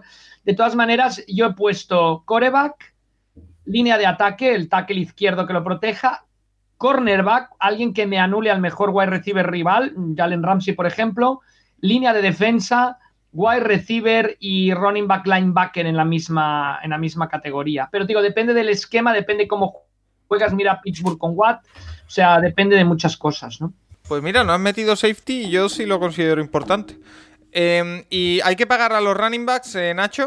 Pues depende del running back. A Henry Claro, depende de la situación que tengas. Es que eh, algunos sí, pero luego, claro, te sale, te sale Siki Elliott que hace una temporada malísima y tiene seis años más de contrato. El problema de los running backs es la durabilidad. Mira mira McCaffrey. O sea, el problema de los running backs es que son los jugadores más castigados de toda la liga, son los que más golpes reciben y, son los que duran menos tiempo. O sea, Entonces, quizá, quizá podríamos decir que. A, ninguna posición em, perjudica más los contratos rookies que a la posición de running backs. Quizá en esa posición el contrato rookie tendría que durar menos. Entonces, podríamos decir que eh, hay que pagarlos sí, pero hay que tener cuidado con los años que le firmas. Hay que pagarlo, pero pagarlo hay, que firmar, hay que firmar contratos eh, de, baja, de poco tiempo. Obviamente, es que lo de McCaffrey es muy claro. El McCaffrey en tres años en la liga no se había perdido un partido, 48-48. Este año ha jugado tres. Ya, hijo, ya, ya, hijo, eh, ya, ya, lo sé, lo sé, lo tengo en la Fantasy Es que ese es el tema de los running backs, que cuando se acaba el contrato rookie eh, están cascados. Vale. Y es una pena, pero están cascados. Vamos con una pregunta rápida. Eh, Mikel Ugarte nos dice: Hola desde Pamplona. Eh, ¿Qué deberían hacer los 49ers con el quarterback? Eh, ¿Garópolo? Eh, ¿Tradearlo? O, bueno, buscar un quarterback vía trade o draftear uno. Enhorabuena por el programa. Rafa, ¿tú qué harías? Yo creo que Garópolo tiene los días contadísimos en San Francisco. Yo creo que van a buscar otro coreback. me hace gracia porque viendo el partido de los de los Seahawks del domingo hablaban de que con Garópolo, con Garópolo, y bueno, con Garópolo jugaron la primera vez y, con Garópolo nada. Yo, creo que los, los 49ers tienen un gran, gran, gran equipo y necesitan otro coreback. Yo, yo creo que Garoppolo ha demostrado que no, y, llegó una Super Bowl, ¿eh? pero ha demostrado que no, yo creo que con, con, con otro coreback pueden tener muchísimo más recorrido y no solo eso, pueden además despertar mucho más la, explotar mucho más la mente ofensiva de, Shanahan. Trade o draft ya dependerá un poco de qué condiciones no sé si en este buscar dar rondas a Falcons y, volver a ¿no? Que Shanahan quiera volver a estar con Matt Ryan, no lo sé, no lo Uf, Rafa, me acabas de poner los dientes muy largos. no, no lo eh, sé, no lo sé, estoy hablando por hablar. No, no, ¿eh? pero, no lo había pensado y me gusta. Eh, buscando parejas, buscando parejas, dices Wentz a los Colts, Ryan después hay toda la ingeniería que, domina Nacho Cervera mejor que nadie y que, y que yo no, no estoy tan puesto como él en la parte financiera ¿no? de las operaciones. Nacho, ¿te suena em, si Garoppolo tiene fácil salida de su contrato? Bueno, si los 49ers tienen una fácil salida de contrato de, de Garoppolo este, este año, ¿no? ¿Cómo está sí, Sí, sí, sí. Sí, es muy. Eh, cortarlo le sale. Creo que ganan un par de millones. Sí, 2,8 cortarlo. O sea que todavía no es flagrante. O sea, es, no, no, o sea, el corte es. A ver, eh, si lo tienen en plantilla son 26,9 y si lo cortan son 2,8 solo. Es decir, si se lo quieren sacar de encima, se lo sacan sin problema. Ah, ah vale, perdón, pensaba que era que eh, había de diferencia nada más, que 2 millones, ¿no? No, no, no, no, no, no, no, no, ah. solo recuperan más de 24. Ah, pues entonces está fuera. está fuera. A ver, el tema para mí es: si ven, si Shanahan ve que uno de los quarterbacks eh, veteranos disponibles le gusta yo creo que intentará ir a por él y se sacará a Garoppolo encima. Si no, mantendrá a Garoppolo y gastará algo. No sé si en primera o más atrás, pero gastará un quarterback. nos da lo que sí nos da la sensación es que no va a apostar por un quarterback eh, rookie como titular, sino que quiere algo veterano. Bueno, tal vez tal vez eh, coja un quarterback rookie. O sea, es que a ver, ellos están en el 12. No sé si en, el 12 yo creo que los tres importantes van a estar fuera, pero a lo mejor Trey Lance le puede interesar.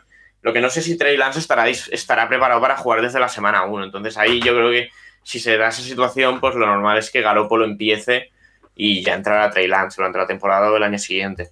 O sea, es decir, yo creo que será Garoppolo, Garoppolo y rookie o un veterano. Un veterano vale, perfecto. Siguiente equipo. Vamos rápidamente, vamos a darle un poco de, ritmo que tenemos ya a Juan Jiménez casi prácticamente esperando, así que eh, vamos con ello. Eh, Gustavo con V nos dice, feliz año. Eh, barro un poco para casa si digo que Rogers MVP, Adams jugador ofensivo del año y Mal Lafler entrenador del año. Eh, y Gabriel Abrisqueta nos dice Lafler entrenador del año. Eh, bueno, Gustavo Conube también dice que no ve a nadie que, gane a Packers en Lambo.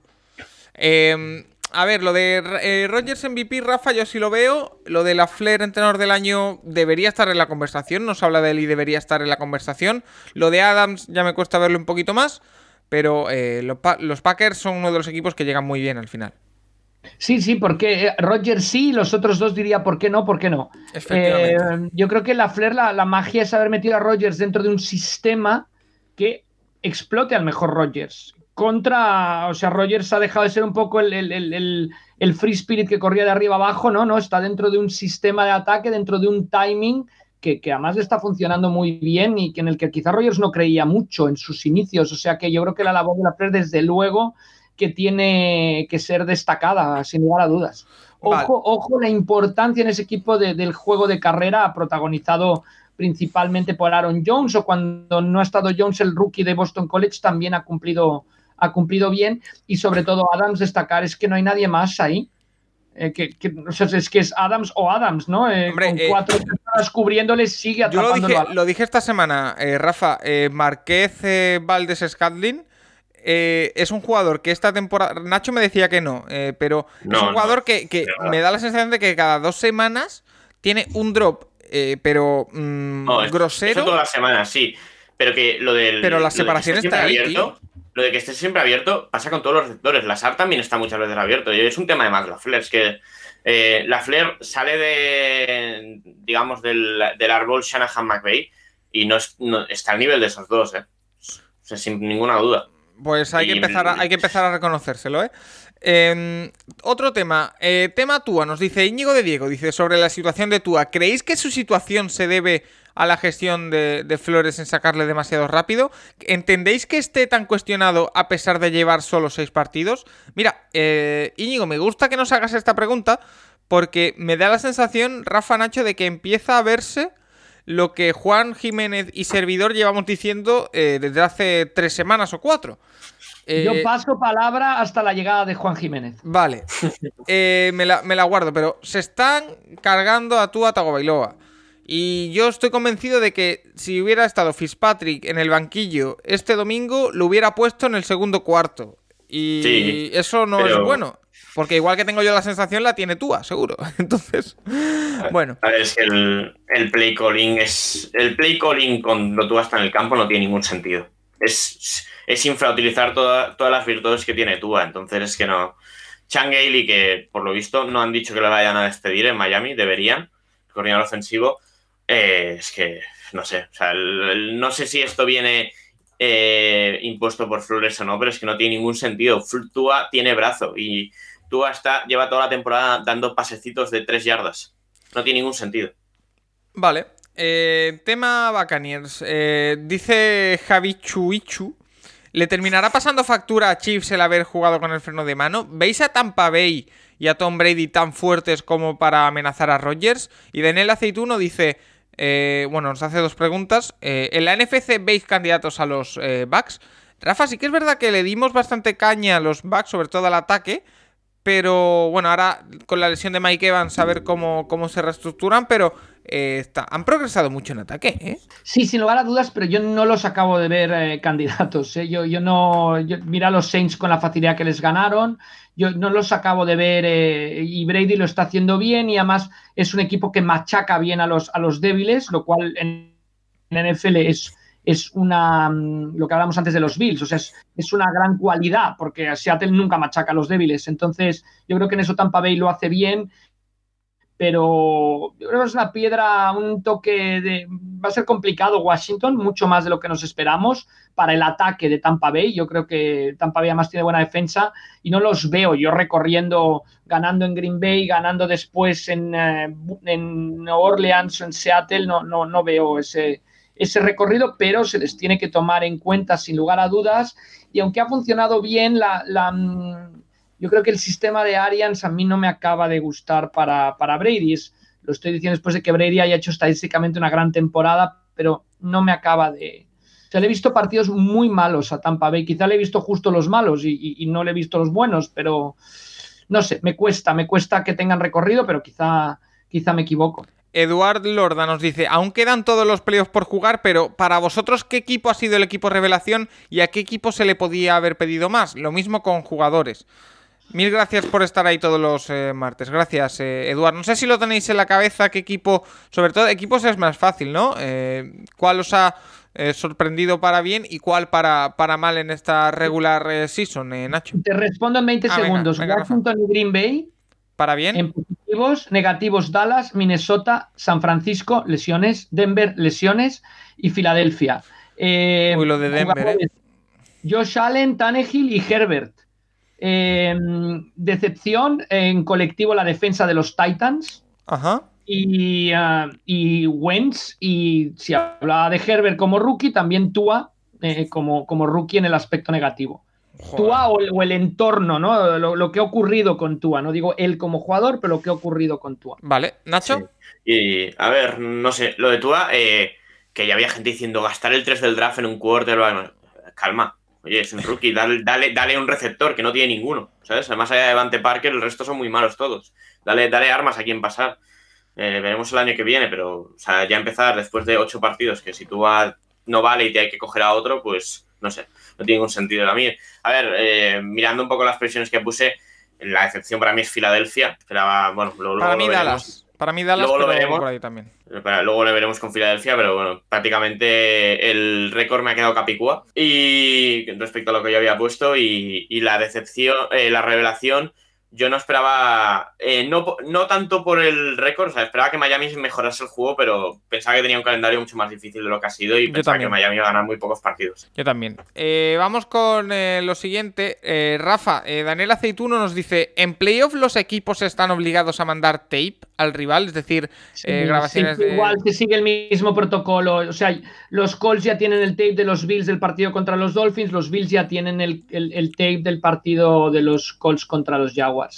Y eh, nos hace Pedro Nieto una pregunta muy interesante, porque yo te la quiero, te la llevaba queriendo hacer bastante tiempo y nunca me acuerdo. Eh, dice Pedro Nieto, dice, hola chicos, feliz año a todos a todos y enhorabuena a los aficionados que verán a sus equipos en playoff, en especial a, Paco. Muchas gracias, Pedro, eh, que ha sufrido bastante con los Vikings este año. Pregunta para Rafa: ¿Crees que habrá partido en Londres en 2021? En caso afirmativo, ¿hay indicios de equipos? Un abrazo. Em, de momento no, o sea, la NFL va a aguantar el, el, anuncio hasta abril, es la respuesta. Y como estén, depende cómo esté la situación de la pandemia en abril, veremos si hay o no hay. Yo creo que depende muchísimo bueno, depende, sé que depende muchísimo de que haya una vacuna y que la vacuna esté probado que funciona.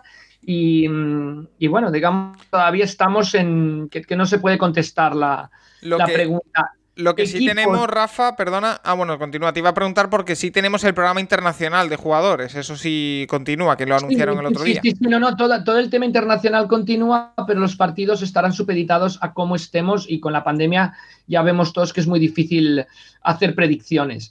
Eh, tanto positivas como negativas, ¿no? No iba a haber liga de college, la NFL estaba en duda, al final se ha disputado la liga de college y se ha disputado la NFL, pero en cambio el tema internacional es, es complicado y sé que la NFL quiere tener unas garantías porque no tiene sentido jugar un partido en Londres sin público. Entonces, o con no el 100% del aforo. Después, equipos, em, dependemos un poco de ese encuentro 17, cómo lo, lo, encare la NFL, pero también dentro de la pandemia y todo, me parece que no se lanzarán todavía a decir que el partido 17 es un partido en terreno neutral, con lo cual seguro Jacksonville, seguro Jacksonville un par de partidos eh, si se jugara en Londres, y después tendrían que ver la ecuación de quienes no tienen estadio, que me parece que ahora todos tienen estadio, entonces quizá viéramos a Tampa Bay por, por albergar la Super Bowl, o sea, teníamos que ir a los equipos que han albergado la Super Bowl en los últimos años, que entonces renuncian a un partido como locales o que albergarán la Super Bowl. Vale, em, vamos con una ristra de preguntas sobre em, reglamento, Rafa, eh, que creo que te has eh, preparado, así que vamos a ir rápidamente con ellas. La primera nos la hacen desde iVox, nos dice, buenas, soy eh, J, no dice el nombre, y quiero felicitaros por el programa, gracias. Dice, adicionalmente tengo unas preguntas.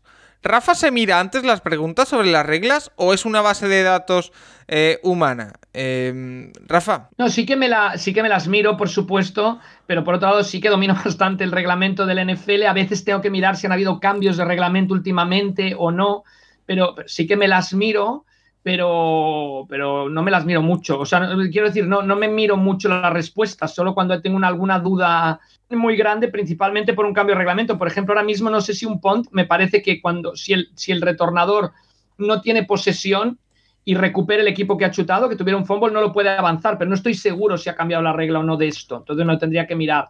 Pero no, no me lo miro mucho. Eh, Bernabé Denis dice, muy buenas, tengo dos preguntas sobre lo llamado Strength of Schedule, eh, o fortaleza del calendario. La primera, ¿cómo se calcula? Eh, ¿Simplemente se hace un coeficiente de partidos ganados, perdidos de los adversarios? ¿Influye de alguna manera los partidos en casa o fuera?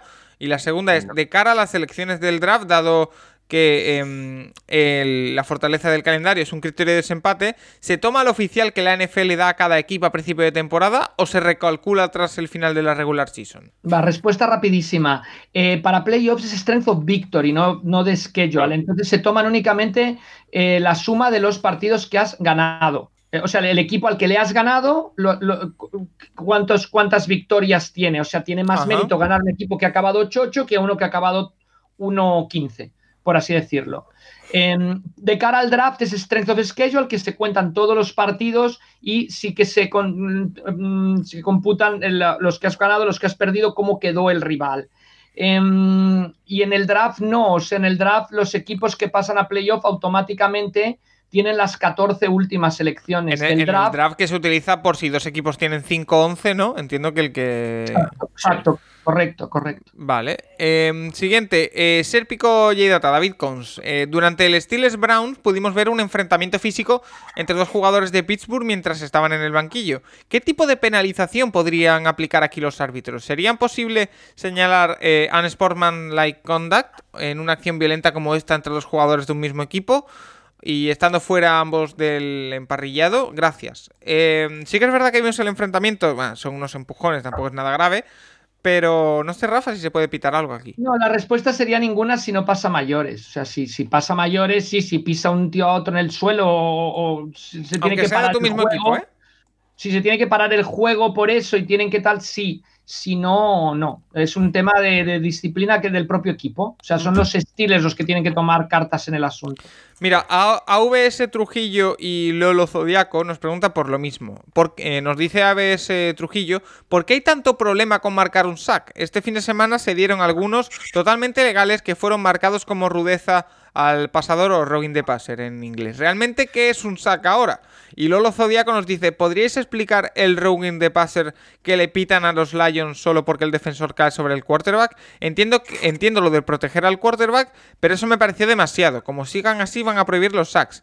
Total y absolutamente de acuerdo.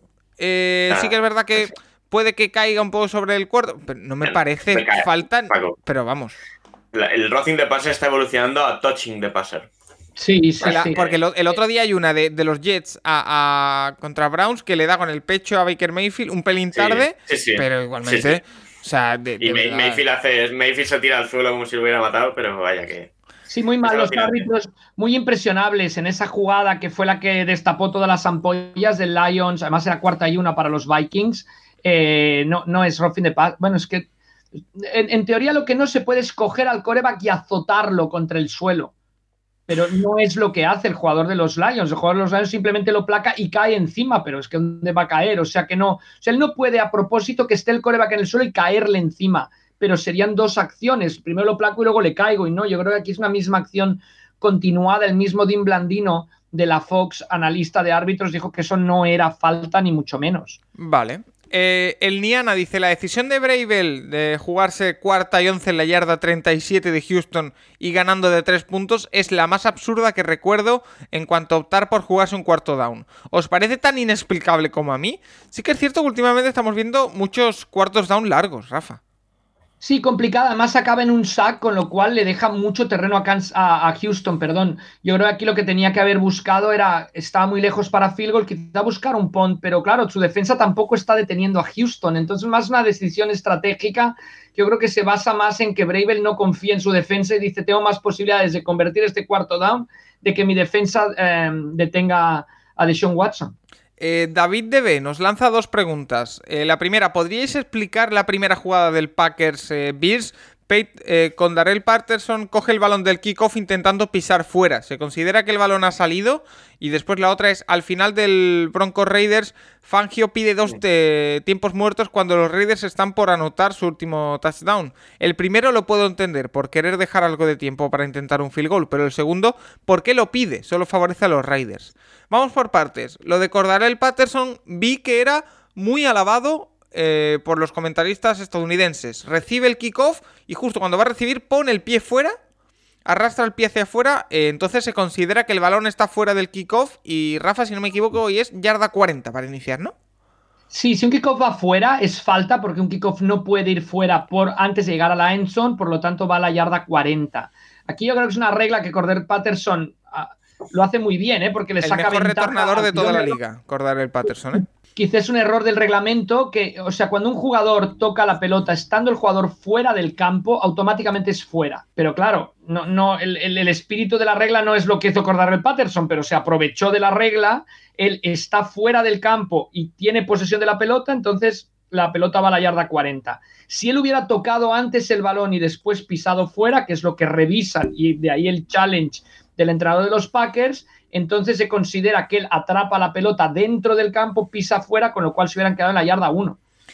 Y los eh, tiempos muertos de Fangio también nos lo pregunta Los tiempos muertos de Fangio simplemente nos demuestra que Fangio de momento no está listo para ser head coach en la NFL. Es un magnífico coordinador defensivo, pero tiene que tener o la cabeza clara, o si ya sé que es muy fácil decirlo desde el sofá, pero, pero eres el head coach, tienes la responsabilidad, ten al lado una persona que te guíe en eso. O sea, primer tiempo muerto, los Raiders no tienen tiempos muertos, acaba la jugada dentro del campo.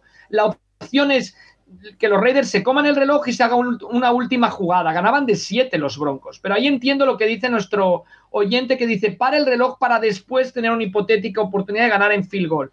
Pero es que lo fuerte es que ni Fangio ni Gruden. O sea, touchdown, los Raiders pierden de uno. van a por dos y se queda la mitad del equipo de los Raiders dentro de ataque y entra la mitad del equipo de los Raiders de Special Teams, con lo cual hay como 18 Raiders en el campo. No le iba a dar tiempo a los Raiders de sacar el snap, con lo cual iban a ser penalizados con 5 yardas, hubieran tenido la acción del try desde las 7, con lo cual ya no, hubieran, no se lo hubieran jugado. Fangio, en un ataque de nervios, al ver que van a por dos en vez de por uno, pide el tiempo muerto sin esperar a que se coloquen los Raiders. Entonces ahí, primero, error de Gruden de no tener las cosas preparadas, la mitad del equipo sale, la mitad no, y error de Fangio por, los nervios, el nerviosismo, uy, uy, uy, van a por dos, van a por dos, tiempo muerto. Entonces, no sé si he contestado la pregunta. Sí, yo creo, a mí me ha quedado muy clara. Eh, Dani Gadea dice: Hola, pregunta de normativa. ¿Por qué los spikes no son penalizados como intentional grounding? Pues el spike es una regla que se. Mm, es una regla especial, de hecho, el spike, ¿no? Finales de los 70, finales de los 80, que para que los corebacks no tuvieran que lanzar un pase que lo hacían, lo lanzaban a la grada lateralmente antes, se mete esta regla que quiere decir que si el coreback para parar el reloj, si el reloj está en movimiento, recibe el snap, no levanta la cabeza, no la levanta, no mira y tira el balón contra el suelo, e, es una excepción a la regla de intentional grounding. O sea, sería intentional grounding, pero hay la excepción que se permite en esta situación. De hecho, siempre recuerdo lo mismo. Eh, hubo un intentional grounding a Pat Mahomes hace un par de años por intentar un spike cuando el eh, y no se dio cuenta de que el reloj estaba parado de por sí. Pero bueno. Eh, la última, nos la hace Álvaro Soriano, nos dice, en el Giants Cowboys hay una recepción de Petis en la que el balón llega a las manos del receptor, pero es atrapado entre el pecho y el suelo al caer. En teoría hubieran pitado incompleto si hubieran pedido challenge. ¿Cuándo se considera completo o incompleto en un caso así? A eso lo complementa Juan Luis Villabrica, que dice, siguiendo con esta jugada, entiendo que los coach no tienen acceso a las repeticiones y nadie que las vea y tenga comunicación con ellos, ¿no? Porque si no, no entiendo el no challenge. Bueno, primero, se considera incompleto, o sea, un jugador no puede utilizar el suelo para completar un pase. O sea, una vez que la pelota toca el suelo, el, pase es, incompleto. Sí que si él controla la pelota antes, tiene control, la pelota llega a tocar el suelo, se daría completo, pero él no puede utilizar el suelo para controlar la pelota, que es lo que hace Petis en esta, en esta ocasión. Y la respuesta Juan Luis Villabriga es que sí, que sí, por eso se pone en entredicho tanto al head coach de los Cowboys, que sí que puede hablar con la gente de arriba, sí que puede ver repetición, sí, sí que lo puede hacer. O sea, el, entrenador no está a ciegas para pedir un challenge, tiene toda la ayuda tecnológica que pueda tener. Vale. McCarthy le, preguntaron en la rueda de prensa y dijo, es que no teníamos claro que nos fuesen a dar el challenge. Pero... Bueno, ya, pero... Bueno, hay, hay alguna que otra pregunta que me he guardado para hablar ahora con Juan Jiménez, así que hacemos una pequeñita pausa, le llamamos y seguimos aquí en el Capology.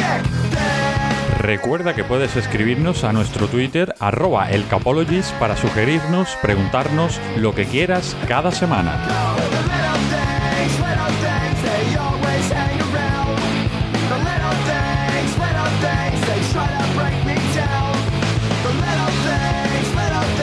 Ya estamos aquí, de vuelta en el Capologist con Juan Jiménez, que como siempre nos vuelve a, graciar con su presencia una semana más. ¿Qué tal, Juan? Hola, ¿cómo estáis? Muy bien, gracias. Eh, hablábamos justo antes de entrar y no quiero esperar mucho más. Tenemos también a Nacho y a, Rafa que siguen con nosotros. Eh, tu predicción, tu profecía se cumplió. Se quedó fuera Miami Dolphins de los playoffs. Y, pero no me alegro del tema, de verdad que no. Y me preocupa mucho el tema de Tua. chicos, no sé qué pensáis, pero me pregunto si Flores se lo ha cargado ya. Mira, eh, justo nos preguntaban. Su confianza. Nos preguntaban antes, Juan, y yo lo que decía era: eh, estoy convencido de que si Fitzpatrick hubiera estado en el banquillo, en el segundo cuarto lo cambia. Y si lo pienso yo, Tua lo tiene que pensar también. Por supuesto, por supuesto, pero eso es lo que decíamos, es que no lo entiendo al principio de temporada. Eh, Fitzpatrick estaba jugando muy bien, ¿por qué lo sientas? Eh, Tua eh, es su primer año, acá sale una lesión muy importante, no hay prisa, es, que no hay prisa. Y, además, el otro día lo hablábamos, el tema del play calling de Miami, la decisión de jugadas, el hecho de que, sé que todo el mundo dice que si Tua pasa demasiado en corto, no va largo, ¿no? Pero esto puede ser por dos motivos, bien, por falta de confianza, porque lo decíamos la semana pasada, ¿no? Eh, es que no está desmarcado. Sí, esto está desmarcando la NFL, tienes que pasar ahí, justo ahí en ese momento. Pero también es por el play calling. Eh, eh, todos son screens. Yo me acuerdo hace muchos años, no sé si Rafa está de acuerdo, que los pases pantalla eran una jugada prácticamente de engaño que veías de vez en cuando, como los reversos, como ahora cada tres jugadas hay un screen. Y hay una variedad increíble. Es un juego muy horizontal y es muy conservador, pero es una extensión del juego de carrera. Pero no puedes pasar todo el rato screens, porque la defensa te está esperando. Y me partía de risa porque estaba viendo Miami y hubo una jugada que tú hizo un pase lateral al receptor atrás, claramente, y esto es un doble pase, que es la típica jugada que pasas al receptor hacia atrás, y entonces puedes hacer un, doble, puedes hacer un pase hacia adelante, eh, ¿no? Eh, esperando que la defensa venga hacia ti. Y, lo que hizo fue pasar al otro lateral, a la, otra banda, en un screen pass otra vez. sí, la de, la de, la sí. ¿Te acuerdas? Es que ni os iban Lynn Bowden, que es un receptor que escogieron los Raiders y está en Miami y que era quarterback de Kentucky el año pasado y claro, lo usan ahí, pero eh, no sé, yo flipo. Eh, habría que preguntárselo a Jesús Solera, un mal kicker, eh, pero yo creo que Tua debe ser el quarterback con menos yardas por pase, o sea, que menos yardas vuelan sus pases este año, es que no tiene ningún sentido. Tua, en, Tua tiene brazo, Tua ha demostrado en college que puede jugar cualquier tipo de, de ataque y y están jugando uno que no tiene ningún sentido. Y lo que es más extraño es que sale Fitzpatrick al campo y hacen todo lo contrario. O sea, Fitzpatrick no da un pase de cuatro yardas cuando sale al campo con Miami. Fitzpatrick, no sé, ya, bueno, a mí, a mí todo me hace, todo lo que pasa en Miami esta temporada, con el final de temporada hacia acá, con, con los quarterbacks, todo me hace indicar que Brian Flores no confía en Tua Tagovailoa, al menos no tanto como se presumía. Lo digo por eso que dice Nacho. ¿Y por qué lo pones, Paco? ¿Por qué lo pones? Es que no entiendo. ¿Por qué lo yo creo que porque, es una porque es una primera ronda y hay que poner la primera ronda en el campo. Yo creo que confió demasiado, ya lo ha dicho Nacho aquí, lo dijo Nacho aquí, está grabado, ¿eh? que, o sea, cuando quita a, a Fitzpatrick, yo, yo, creo que el error para. Lo que está claro es que el Tua que estamos viendo ahora Mm, uf, da, da, da, por lo menos nos genera interrogantes, ¿no? No él, sino lo que estamos viendo. Y lo que se está haciendo con él también, porque... Eh, pero es que lo, curioso es que Flores, nos pasa muchos en la... A mí me ha pasado muchas veces, ¿eh? Que, no, no te planteas qué va a ocurrir si tienes éxito. Yo creo que ese es el problema de Miami, o sea que han muerto, entre comillas, de éxito. Se han acabado 10-6, es una temporada redonda, pero que Flores en algún momento dice, quiero llegar a playoffs. No, no solo eso, cuando los Bills están tan mal, dice, quiero ganar la división. Y ahí es cuando mete a Tua. Y entonces quizá Tua entra antes de tiempo y como sigue con esta idea mentalmente, entonces por eso lo quita, mete a Fitzpatrick, otra vez Tua, otra vez Fitzpatrick, generando la duda cuando la temporada de Miami, solo hay que ver su draft, era una temporada de transición es una temporada de transición que de pronto se convierte en uy, uy, uy, uy, uy, playoff, playoffs, y quizá ahí es cuando toma las decisiones equivocadas, Flor. Que Miami es un equipo en crecimiento y que el año que viene es candidato a playoffs sí o sí, por supuesto. Que em, yo ya, que hablando de cosas grabadas, que ya yo desde el inicio de temporada iba diciendo que a mí la temporada anterior no me gustó la gestión de Brian Flores con los quarterbacks y esta temporada ha vuelto a ser igual en mi opinión, también es cierto. O sea que por ahí puede estar la principal vía de agua de, los Dolphins a la hora de gestionar un, puesto que le hemos dicho con Juan tantas veces, un puesto tan específico en el que la confianza es tan importante, en el que el feeling entrenador-jugador es tan importante como el puesto de quarterback, no es la mejor gestión del mundo para mí la, de, Brian Flores. Una cosa que a mí no me gusta mucho de Flores es el tema de los coordinadores. ¿eh? Eh, el año pasado tenía un coordinador ofensivo que se trajo de Patriots y a Patrick Graham.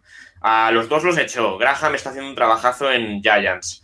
Eh, se trae a Chan Gailey, que es un tío que tiene 70 años, estaba retirado ahí en su casa a saber dónde, y lo trae, hace este trabajo. El año que viene debería tener otro coordinador ofensivo. No sé. O sea, a David Fangio le va a pasar un poco lo mismo. O sea, Fangio va a empezar el año que viene con, o con Shurmur o con su tercer coordinador, y, y Flores lo mismo. Entonces es que, no sé, ahí, ahí me crea dudas. A ver el año que viene.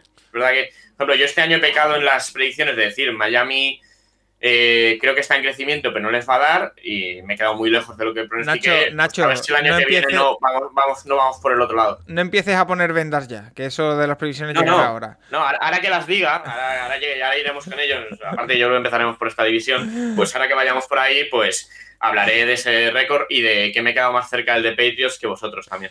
Eh, Juan, eh, ¿alguna preguntita que me he guardado para ti de las que nos han hecho los oyentes del Capologist? Eh, una a través de iVox nos dice, ¿no se maltrata mucho los quarterbacks? Me explico, Josh Allen es un máquina, pero en el primer año ya había gente que le echaba de la liga y soltaba pestes. Trubisky ahora está jugando bien, pero antes nadie culpaba a Nagy, los palos solo eran para él. Mayfield tiene un muy buen QB rating y también le estaban echando a los Leones. Solo son algunos ejemplos. Gracias. no puedo estar más de acuerdo. No sé tú. Qué bueno, de, de, hecho es mi pensamiento de esta semana y me encanta que nuestros oyentes lo escuchen la prensa americana y es que alucino, viven del momento, viven del momento. Y, y bueno, después hablaremos de college football, lo que ha pasado esta semana. Pero es, es, es, Es que- es verdad, es que es así. Es que es así. Es que es así. Es que es así, Nacho. Es bueno, sí, es- sí, no, pero es que lo, el último mes es así. Hace dos partidos malos un quarterback, Wi- Zach Wilson número 2 del draft. Ahora hace un buen partido el otro quarterback, eh, Fields el 2 del draft, o incluso el 1. Pues no tiene ningún sentido, lo siento. Claro, O una sea, cosa o la otra. Puede ser, la semana pasada. El 10 del era, draft, y ahora de o el repente 15, y ahora es mejor que Trevor Sí, Lawrence. ahora es mejor que Lorenz, sí. Sí, pero bueno, Ahora, eso, eso, bueno, eso pues al final, eh, eso al final son predicciones, pero el- la NFL No. ya eh, se cuestiona, es, lo que dice. Josh Allen el año pasado eh, eh, no, no, no sabía lanzar, y es cierto que había una mejora, pero la crítica estaba ahí. Con Trubisky eh, es cierto que no es un quarterback élite, por supuesto que no, pero se ha visto que con un play calling adecuado es un quarterback potable. Y no, no he visto a nadie decir, aparte de Trubisky que es muy malo, decir, oye, el play calling no es bueno. Y con Sí, Mayfield, pero- bueno, Mayfield ha mejorado la línea ofensiva y demás, pero... eh, Pero Paco, es que el tema está- no está en el qué, sino el cómo. O sea, cómo estos jugadores se convierten en decentes o mejoran. O sea, esto no cambia de un partido. Josh Allen no se convirtió de un partido de, que me acuerdo en Wyoming, decir, buf, ¿vale? A lo que es ahora. O sea, no ha sido en un partido, hay una progresión. Y con Trubisky ya lo hemos visto en muchos partidos, sabemos qué es y sabemos cómo se le puede sacar cierto partido. Los Bears se ponen tres touchdowns por delante y olvídate, olvídate. Ahora, si el partido está igualado, sí que Trubisky te puede mover el equipo decentemente, pero no, no es Tom Brady que te va a remontar una Super Bowl. Eh, bueno, Super Bowl Bears. Eh, eh, hay- eh, no puedes, eh, insisto, hay una progresión y a través de ver muchos partidos y ver cómo juegan, pues yo creo que, que puedes analizar y saber qué tipo de jugador tienes. Es lo que... que- me alucina de los mismos analistas americanos. Es que, como decía Nacho, de un partido a otro, es que, es que, es que no, no funcionan así las cosas. No, no lo entiendo, se dejan llevar por el momento. También te digo una cosa, y aquí yo entono también, por ejemplo, mi, mi mea culpa, porque aquí también eh, hacemos previsiones eh, o hacemos lo que vemos día, semana a semana. Entonces también eh, es cierto que sobre reaccionamos un poco, pero también eh, haciendo de abogado del diablo nos falta muchas veces contexto. No solo aquí, sino en Estados Unidos también. Nos falta saber qué pasa dentro del vestuario, no pas- nos pasa eh, saber qué pasa exactamente en la banda. Entonces, lo que vemos es lo que hace el quarterback en este caso. Entonces, Y sabes una cosa muy importante, Paco, también llega a la conclusión, y no quiero ser irrespetuoso, ¿eh? Que, que muchos analistas hablan de lo que oyen, no de lo Ajá. que ven. vale. Eh, y aparte que lo que ven quizá no tienen, con todo el respeto, quizá ni el conocimiento suficiente, porque Para interpretarlo, es imposible. es yo con lo apasionado que soy de, de este deporte, que veo muchas cosas en diferido, eh, no en directo, grabadas para saber, y no me da tiempo a verlo todo. Y, y- y- no me gusta opinar de cosas que no sé, que no he visto y que me puedo equivocar con lo que veo, ¿eh? pero al menos lo que veo y lo que opino. O sea, es imposible que, que- que todos esos analistas vean a todos los quarterbacks en todos los partidos, porque no hay tiempo, si se juegan a la vez. Sí, sí, sí. Entonces, yo creo que muchas de las opiniones que leemos y oímos eh, eh, es de lo que oyen. Y claro, son totalmente erróneas y son del momento basadas en lo que ese jugador ha hecho ese momento. Mm, Mira, ¿no? 400 yardas de pase, 5 touchdowns. Pues, pues, ¿cómo ha ocurrido eso y cuántas veces ha ocurrido durante la temporada? Vale. Eh, eh, otra pregunta, Juan. Eh, nos dice Eduardo Bustamante. ¿Qué os parece el estilo de Kyler Murray lanzando? Parece que saca el balón de muy abajo. ¿Qué quarterback tiene una mejor técnica? ¿Y el peor? Eh, es lo que le pasa a muchos quarterbacks eh, y hay grandes excepciones, eh, porque una de las técnicas más horribles, a mi gusto, a la hora de lanzar el balón, es... ¿No estás de acuerdo? Bueno, eh, ¿Cómo se llama el quarterback este de, de Green Bay, tan famosillo? Y la- y como decía la semana pasada, se sienta a hacer yoga y las coloca igual. Pero es que hay, hay una razón por la que se enseña la mecánica de lanzamiento. Y en el caso de Murray, claro, es, es bastante grave porque es, es bastante pequeño. Pero es que pasa, pasa con muchos quarterbacks. Murray, Wilson, eh, con Mahomes también. Se nota que tienen un background de, Del béisbol, ¿no? de, de béisbol muy evidente. Muy Y la evidente. saca de cualquier manera. Pero además, cuando no eres muy alto y la línea de defensa, pues eso, ¿no? Levanta. eh, eh, es muy peculiar, es muy peculiar, sí que es cierto. Vale. eh, bueno, eh, Juan, te he invitado a que entres ya en el programa porque vamos a hacer una cosa que a mí me divierte mucho. Que es ver lo- las predicciones que hicimos a principio de temporada, Rafa, Nacho y Servidor, y ver cómo han ido. Así que eh, tú eh, Pues- burréanos lo que quieras, eh, ríete lo que quieras, que estás en, en tu casa. ¿Has Eh, dicho burreanos de burro? No, no te he entendido. De burro, sí. Ah, vale, vale. entiendo. De Gracias. burro, sí. un, poco, un poco delicado eso. Eh, vamos allá. Eh, Bueno, empezamos, si os parece, yo. por la... A ver, ¿por dónde empezamos? Por la AFC Norte, por ejemplo. Eh, la AFC Norte que ha terminado de la siguiente manera. Steelers 12-4, Ravens 11-5, Browns 11-5 y Bengals 4-11. Yo creo que aquí hemos ido bastante bien todos. Porque, por Bueno, ejemplo, bien, bien. eh, mis previsiones era- eran Steelers 11-5, Ravens 11-5, que ahí he acertado, Browns 10-6, me quedé un corto, y Bengals 6-10. Mm, yo estoy contento. Eh, he acertado las posiciones, los tres equipos eh, en playoff, eh, yo lo he clavado, más o menos. Eh, Nacho, ¿tú qué tal? Creo que no era la división más complicada de todas. ¿eh? No. Eh, yo he acertado exacto Steelers y Ravens, 12-4 y 11-5. Browns me esperaba un poco menos. Un verdad. 8-8 Eh, le pusiste, macho. 8-8, sí, 8-8. La tela, ¿eh? Que a ver, que a ver, tampoco os podíais quejar. O sea, ¿cuántos años lleváis con récord negativo? Para un 8-8, yo creo que el primer año Stefanski estaba bien y lo ha superado, obviamente. Y Bengals coincidía contigo en un 6-10. Eh, bueno, Bengals, eh, al final. Es verdad que después de la lesión de Burrow han tenido algún partido interesante, pero también algún, algún otro partido Oye, el- muy malo como el de esta semana. El quarterback este de Cincinnati se me ha ido el nombre. Al, no, Allen Brand- no es. Brand- sí, Brand- Brandon Allen. No, no está mal, ¿no? Bueno, estuvo el año pasado en Denver, lo hizo bastante mal. Y a ver, o sea. Para ser como suplente. parche- como, sí, como parche no está mal. Pero no es obviamente no es titular. Vale. Eh, Rafa hizo también. eh, no sé si tú las tienes delante, yo las tengo. eh, No, pues- Steelers. Me, me fío de ti porque no las tengo. Steelers 11-5, Brown, Ravens 10-6, Browns 9-7, Bengals 6-10. Si le sumas una victoria a Steelers, Ravens y Browns, la clavas. O sea Pero que- con los tres en los playoffs. ¿eh? Correcto. Vámonos a la AFC de la Sur. Aquí eh, ha quedado Titans 11-5, Colts 11-5, Texans 4-12, Jaguars 1-15. A ver, aquí. Oye, pues eh, mira, no lo había visto, lo he hecho sorprendentemente bien. Eh, Colts 10-6, Titans 9-7 puse yo, eh, el orden es inverso.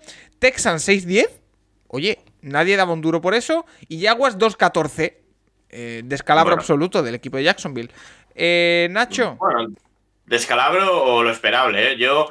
A Nacho, ver, yo venga, pensaba tu- que Houston. tus Texans, venga, por favor. Yo, pe- yo pensaba que Houston iba a tener una mejor temporada, la verdad. Yo pensaba que eh, iban a defender un poco más. Es que la, la defensa de carrera de Texans es horrible. No sé cuántas yardas les habrá hecho Henry entre los dos partidos, pero esta semana hace más de 200, ¿eh? Y los, bueno, todos los equipos, ¿eh? Al final, eh, yo tenía a Colts con 10-6 y a Tennessee con 9-7, pero claro, tenía a Houston con 8-8. Seguramente eh, ese bajón de Houston hace que esos otros equipos tengan alguna victoria más que seguramente no tendrían. Y luego Jacksonville lo ha acertado. 1-15. Los tenía como uno del draft y, van a, acab- y han acabado ahí. 15 derrotas seguidas, ¿eh? De Jacksonville. Ojo, Eh, eh, que ganaron el primer partido de la temporada y han perdido todos los de después, ¿eh? Juan, eh, agárrate los machos, eh, que viene, vienen curvas. A ver. Raf- Rafa Cervera, ¿te acuerdas de qué hiciste con la FC Sur? Sí, ponía Tennessee como ganador, que es lo que ha ocurrido. Vale, Tennessee Titans correcto 9-7, pero a partir de ahí ponías... Bueno, los Colts, los Colts los, eh, es donde de, de pinchado. Dije que Denver iba a los playoffs y los Colts no. Es mi único fallo en la americana. ¿eh? Pusiste que Texans acababa 7-9 como segunda división, que Colts acababa tercero con 7-9 y que Jaguars acababa con 5-11.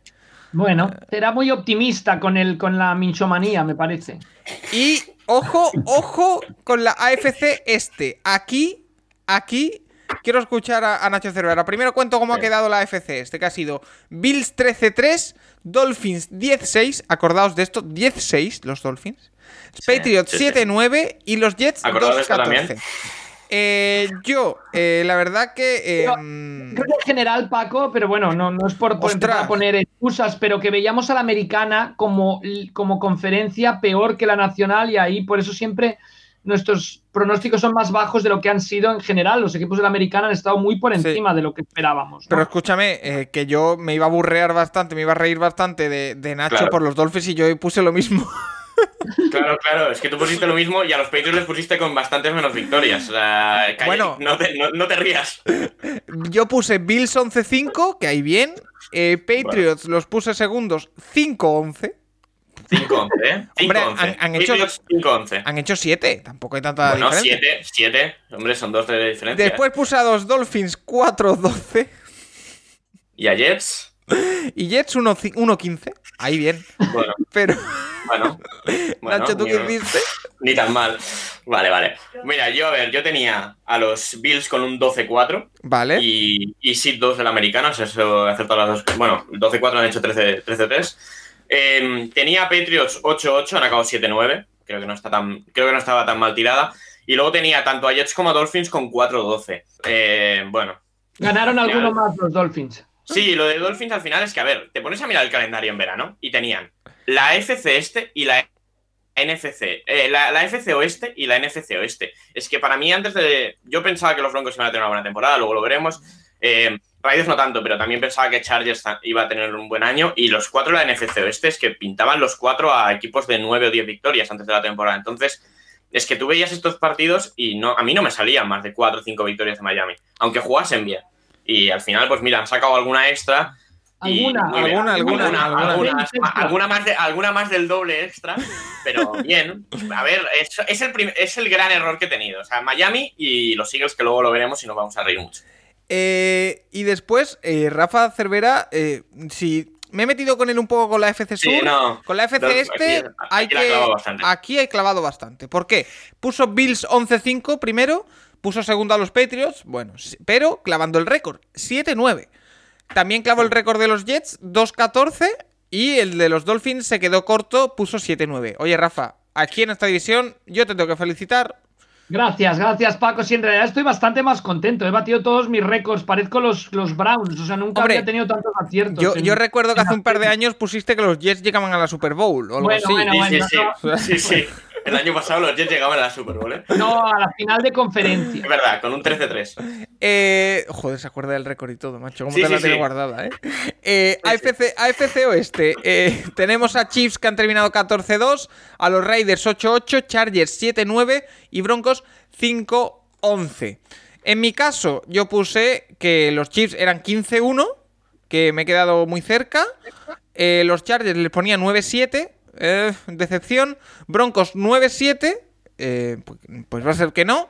Y eh, pf, ¿Os acordáis que llevo diciendo todo el año que los, Ra- eh, los Raiders me parecen un equipo muy serio, que me gustan, no sé Sí. cuánto? 5-11 les puse al inicio de temporada.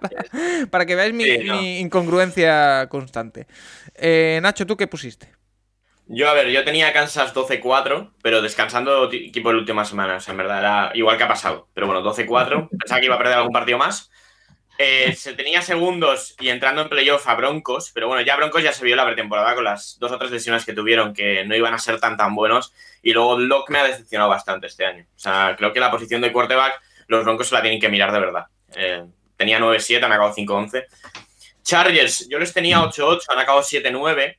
Y la verdad es que la temporada ha salido bastante parecida a lo que yo me pensaba. Recuerdo que los Chargers los tenía empezando con un récord horrible y luego mejorando al final. Y ha pasado esto. Lo bueno es que aunque hayan mejorado al final, Lin ha perdido el puesto de trabajo. Y Herbert podrá disfrutar de un entrenador de verdad a partir ¿Qué del año que qué viene. te parece eso, Juan? Lo de que Lin, eh, Herbert vaya a tener otro entrenador en su segunda temporada. Pues muy optimista. La verdad es que no pasa en Bengals también, ¿no? Pero Ese es el tema.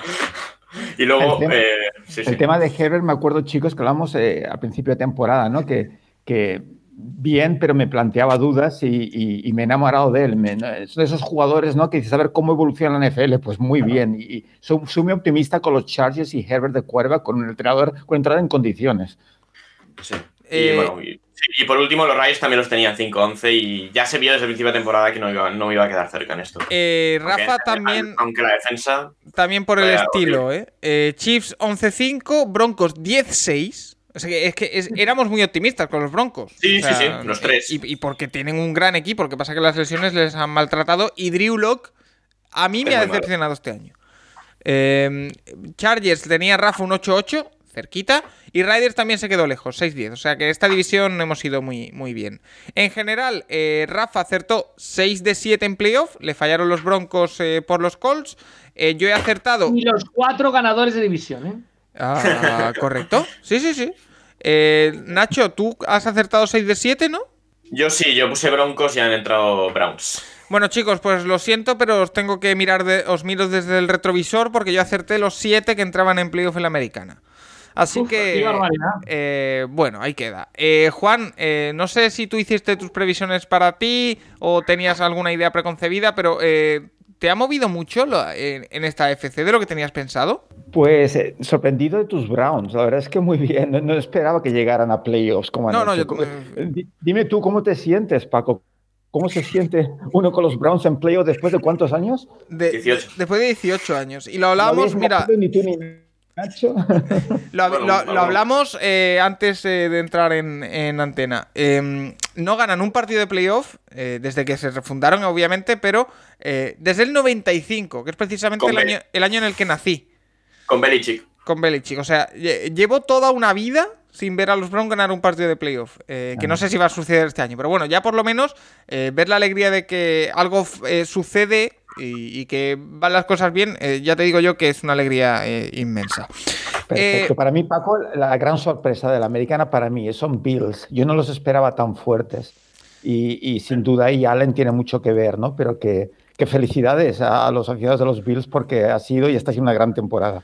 Cuidado, cuidado con las mesas y esas cosas, a ver si eh, nos, que son muy habituales ver imágenes de afici- aficionados de los Bills rompiendo mesas y tirándose Bueno. desde los techos de, lo- de las caravanas y cosas de estas. Sí, sí. Bueno, todos queremos ver a Pepe Rodríguez rompiendo una, ¿no? sí. Que creo que ya. Eh, vámonos con la NFC. Empezamos por la norte. A ver,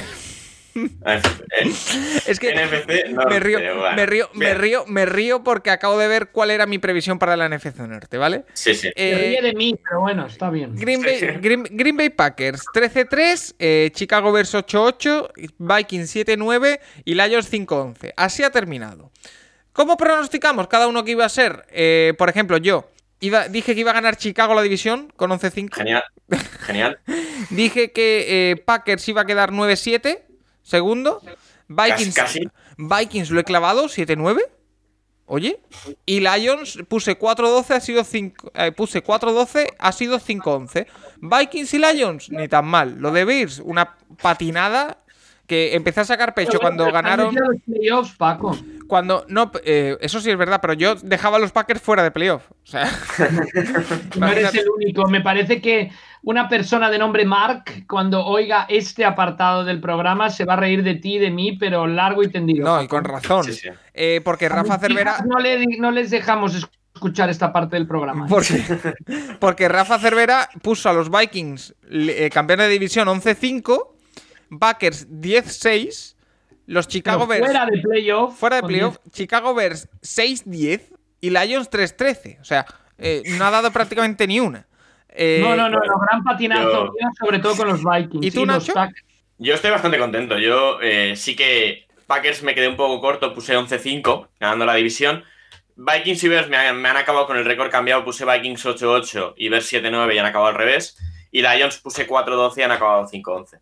Creo que aquí no lo vi tan mal. Bueno. Eh, vámonos con la NFC Sur. Aquí Saints 12-4, Buccaneers 11-5, los dos en playoff. Carolina Panthers 5-11, Falcons 4-12. A ver, eh, lo miro así. Oye, pues mira, no lo he hecho yo tan mal. Eh, yo puse como campeón de división a los New Orleans Saints 14-2. Que bueno, eh, me, me subí un poco la parra. Aquí nos ha pasado un poco, Rafa, al contrario, ¿no? Que en la AFC, evidentemente, si a unos equipos los subimos, hay que bajar a otros. Aquí eh, yo creo que inflamos un poquito a los equipos de la NFC, ¿verdad? En general. Sí, era la trayectoria que llevaba la liga, que ha dado un cambio radical, ¿no? Ya veremos, ya veremos en la NFC este, que os vais a cagar. Sí, sí, sí. Eh, sí, sí. 14-2 para los Saints. Yo puse a los Buccaneers 10-6 fuera de playoff. Y después puse Falcons 3-13, Panthers 3-13. O sea, sabía que iba a ser un descalabro de Falcons y, y Panthers. Eh, Sí, Nacho, ahí ¿tú es qué tal? curioso Ah, porque metíamos equipos en playoffs con un 9-7 en la americana y los dejábamos fuera con 10-6 aquí. Ya ha pasado lo opuesto. Se han colado con Efectivo. 8-8 los Bears y se han quedado fuera los Dolphins con 10-6. Nacho, ¿tú qué tal? Sí. Yo, bien, aquí he acertado dos exactos y los otros me he quedado una victoria de diferencia. Saints puse 13-3, han acabado 12-4. Buccaneers y, Fal y Panthers los he acertado exactos, 11-5 y 5-11.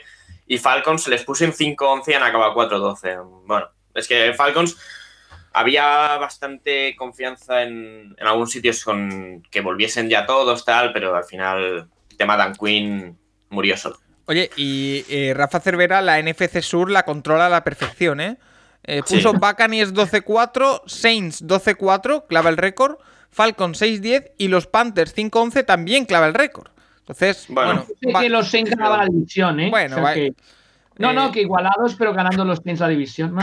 Sí, sí, sí. está, está bastante bien. Aquí, a ver, eh, Juan, aquí prepárate De- que te vas a hacer reír. Deja- déjala este para el final, déjala este. Sí, la dejo para el final. final. Vale. Sí, mejor. Eh, NFC Oeste. Seattle Seahawks 12-4, Los Ángeles Rams 10-6, Cardinals 8-8 y 49ers 6-10. Yo creo que lo de los 49ers nos ha despistado a todos. Por, bueno, ha sido tema de lesiones. Bueno, Eh, yo tenía que, por ejemplo, ganaban la división 13-3. los 49ers. Tenía los Rams eh, 12-4, Seahawks 11-5 y Cardinals 8-8. He acertado los Cardinals, el resto eh, ni orden, ni récord, ni nada, de nada, de nada. Eh, es- Nada. Hay que decir en nuestra defensa, Nacho, que esta división era probablemente la más difícil de pronosticar de toda la NFL para mí. Bueno, pues, eh, había, había cuatro equipos bastante competitivos los cuatro. En Yo, a mí me han sorprendido los Rams para bien y el tema de los 49ers al final. Yo tenía Seattle 12-4, lo he acertado y creo que además, no sé si el partido concreto, pero yo dije que perdíamos con Bills, Rams, Cardinals y los Eagles y al final y, he acertado tres de las cuatro derrotas, la otra es con los Giants. Eh, luego tenía 49ers 11-5, que yo creo que si lesiones hubiesen estado sobre este récord. Yo no creo que yo no creo que con todos sanos hubiesen estado las 13 del año anterior, pero creo que si, hubi- si hubiesen sido equipo de playoffs.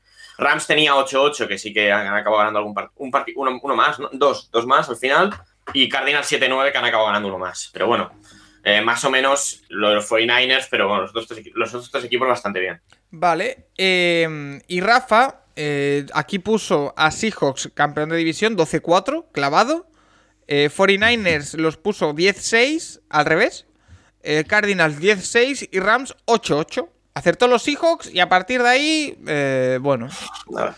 nada, muy Sí, el último, el último partido, ¿eh? si no se mete Arizona a los playoffs, Sí. que era un candidato mío para entrar, y la lesión de Kyler Murray y falta de ajustes por parte Sí. del head coach, le ganó McVay, outcoach a Kingsbury, y al final los Rams entran, los Cardinals no, pero Hubo- se quedan bastante cerca. ¿eh? Juan, Hubo- hubo- Juan, ¿qué hubo- opinas de Juan, ¿qué opinas de Kingsbury? Porque es verdad que ha reconstruido bien a Cardinals desde el récord absurdo que tenía en el año con Rosen, pero está dejando unas sensaciones de que tiene un techo y que no, no, es, no es un head coach para ganar el anillo. Sí, que, que son dos temporadas, tres temporadas ya que lleva. Dos, dos, Dos, las, ¿verdad? 12, las, 12, las 12 Murray. Sí, Nacho, y me acuerdo de, de- de escuchar las previas del verano de, no este, el anterior, ¿no? El, el sistema que iba a introducir ofensivo, todo lo que iba a innovar. Y creo que ya lo comenté, o sea, sigo esperando a ver, ¿sabes? ¿Qué, qué, qué es esa innovación y qué es esa maravilla? Eh, muy decepcionado también. eh. y de hecho es un equipo que ni estoy siguiendo porque, porque es, es que no le veo nada, no, no, no. No, no, eh, no sé, muy decepcionado también, Nacho, sí. Eh, pues eh, ahí queda. Y el- para terminar, eh, el plato fuerte. NFC este. Vamos a repasar cómo ha quedado, ¿vale? La NFC este. Washington Football, Team. Washington Football Team ha ganado la división 7-9. eh, los Giants 6-10. eh, los Cowboys 6-10. Y los Eagles 4-11-1. A ver, vamos a perdonarnos que este 1 era imposible, ¿vale? Pero a partir de ahí. eh, ¿Empiezo yo? Sí, de los tuyos, de los tuyos. Venga. Yo tenía que los Cowboys ganaban la división 12-4. Bueno. 12-4. Bueno, bueno, bueno. Bueno, vale, vale, entonces no estoy tan mal. Vale, vale. Eh, yo tenía que los Eagles quedaban segundos con 10-6. Que Washington Football Team ganaba dos partidos en la temporada y quedaba 2-14. Y que, Y y que los Ojo, Giants. fueron los que ganaron sin Alex Smith de coreback. Efectivamente. Y que eh, los New York Giants quedaban últimos de división con 1-15. Sí, señor. Me merezco un aplauso. 1-15 para los Giants. Eh, por favor, Na- Nacho, dime las tuyas y sácame de esta vergüenza, por favor. yo, a mí me ha quedado la división en espejo de como dije. O sea, yo, el que ha quedado cuarto, el que puse cuarto ha quedado primero y, el que- y, los, y en medio igual. El, el- el a ver, que yo no, tenía, el que no se consuela es porque no quiere, está claro. yo tenía a los Eagles, yo tenía a Doug Peterson como un buen entrenador. Pensaba que Carson Wentz iba a ser candidato al MVP. Pensaba verdad, que tenía. la- la que pensaba que, viste. tenía una Nacho, defensa. Nacho, cállate ya, di, di las. res- Vale. No, no nos sigas ayudando. La, la que viste con los Eagles, macho. Buah, Sí, yo puse que los Eagles iban a ser el seed 2 de la Nacional con un 12-4. madre de Dios. Tenía a los Cowboys con un 9-7. En, play- en playoff y jugando entre ellos, siendo Cowboys el seed 7. Tenía a Giants con un 4-12 y a los Redskins, es- bueno, Washington, escogiendo en el 2 del draft con un 2-14. Bueno, espejo, mm, el me ha quedado al revés, pero bueno, es que esta división ha sido todo menos competitiva. Vale. Ah, eh, sí. No, no le echemos la culpa a la división. Claro, claro. O sea, eh, Bueno, en- lo, bueno, lo- lo de los, división lo de los Tigers. Que han fallado todos los analistas del mundo prácticamente. ¿no? Rafa, Rafa tenía en la como campeón a los Cowboys 11-5. Eh, han tenido 11 derrotas, bueno, más o menos. Eh, Sí, sí. lo- Bien, bien. los Eagles 8-8. O sea, sabía que iban a sufrir los Eagles, eh, Rafa. Los Giants 4-12. A solo dos victorias del récord normal. Y el Washington Football Team 2-14. Claro que sí. Eh, todo lo Bueno. teníamos a Washington 2-14. eh, Todos. A ver, es que Washington, Washington no tenía buena pinta a principio de temporada. Es verdad que la defensa parecía que iba a dar miedo esa línea defensiva, pero es que el ataque, el ataque ha sido tan malo como pensábamos, pero yo pensaba que iba a jugar Haskins, entonces iba a ser, bueno, por lo que se vio la semana pasada, más que, más que Eh, con lo de la Esto es bueno. como los árbitros cuando hacen un silbatazo inadvertido, que pitan y no tenían que pitar en un partido, tienen que decir por el micrófono, humildemente los árbitros pedimos disculpas.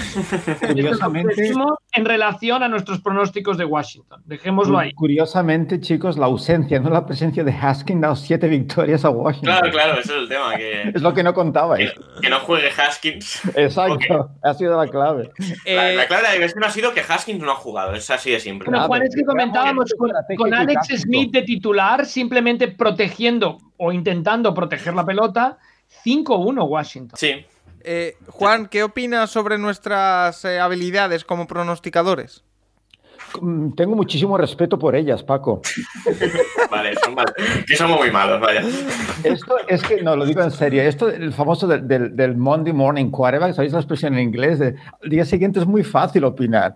Entonces, el, el intentar prever esto es muy difícil, pues es que es horroroso, nunca sabes qué va a pasar entre lesiones, eh, los grandes estrategas que tenemos, entiéndase McCarthy, eh, es, es que es muy difícil saber lo que va a pasar. Si yo os admiro, de verdad, tenéis todo mi respeto. Oye, eh, pues vamos a dar un paso más allá. Eh, tendremos a Juan en esas batallas de, de playoff, en las que defenderá a, a diversos equipos, entre ellos, ya os adelanto, que a Chicago Bears, a ver cómo lo hace.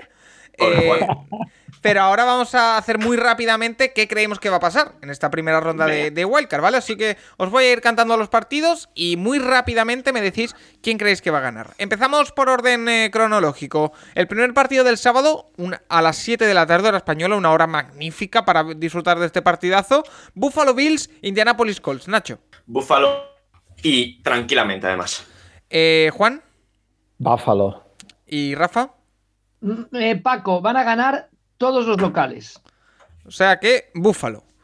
Eh, bueno, eh, no me ha gustado esa respuesta en general. Eh, Búf- Búfalo yo también.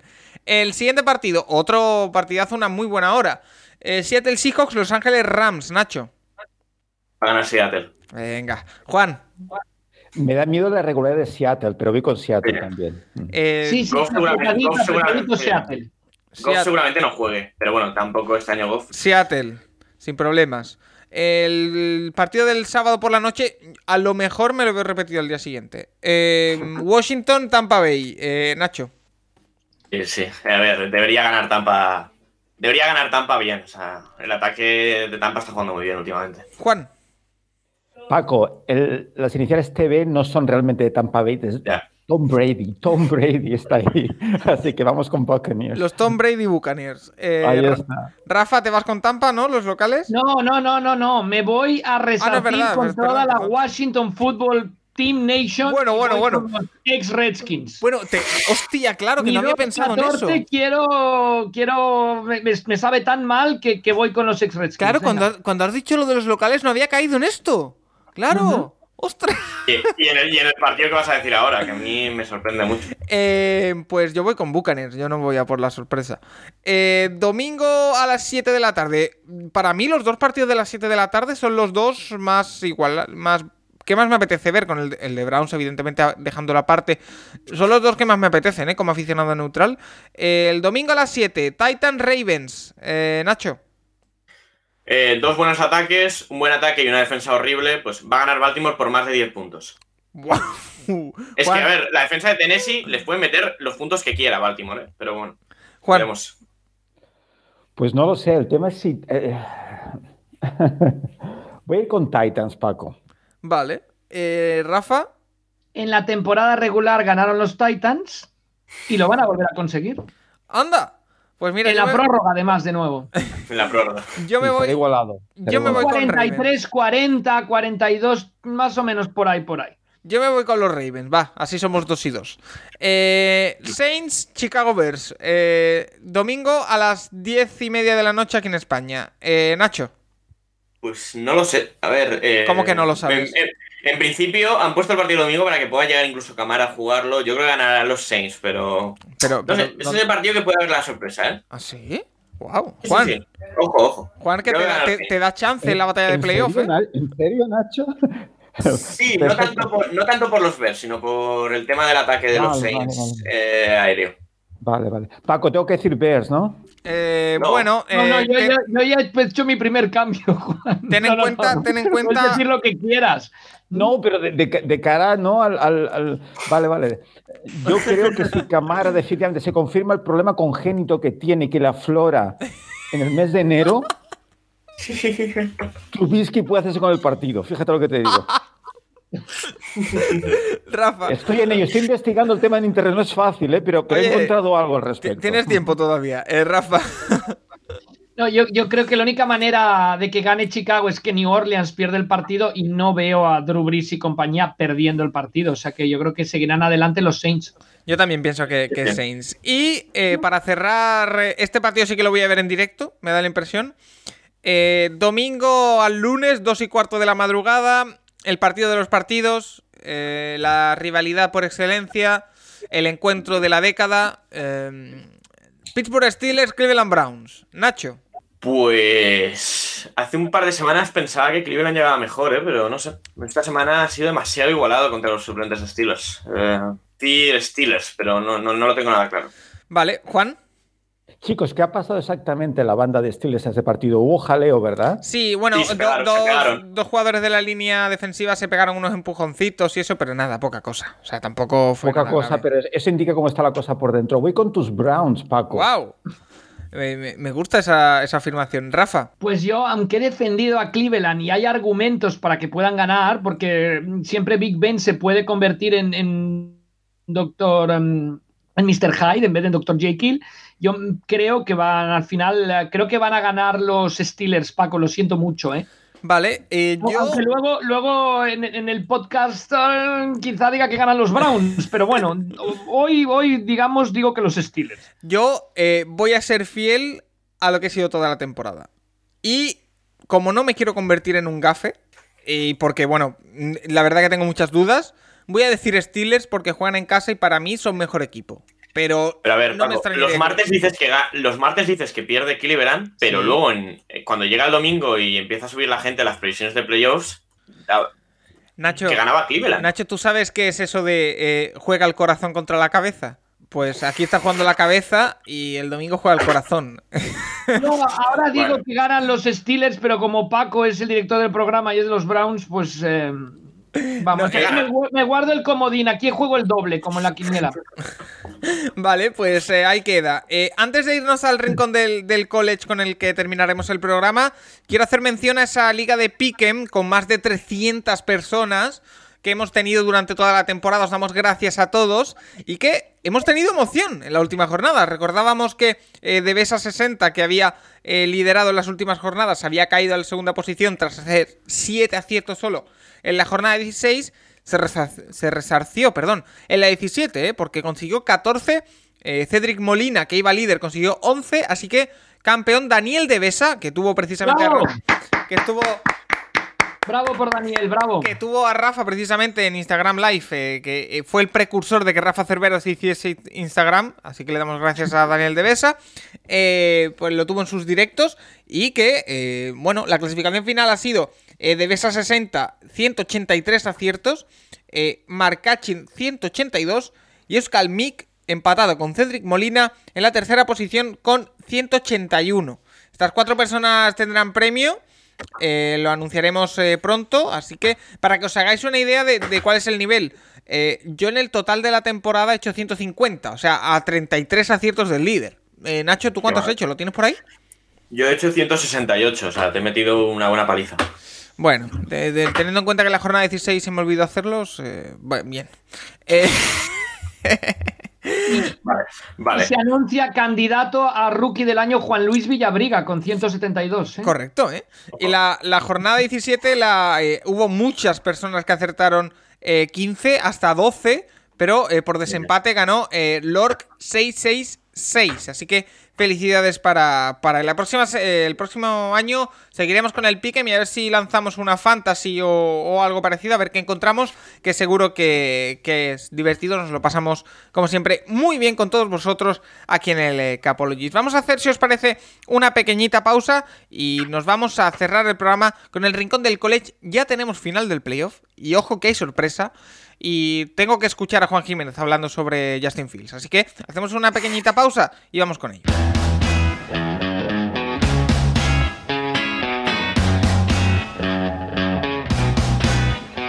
En el Capologist también hablamos de fútbol universitario, el rincón del college, con Juan Jiménez.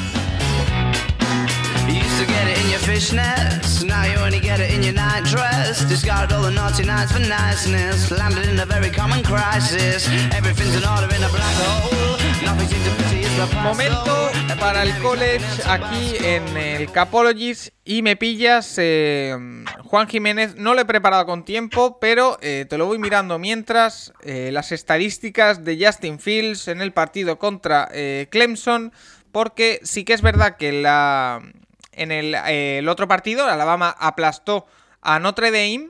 Pero eh, en la Sugar Bowl tuvimos eh, Clemson 28, Ohio State 49.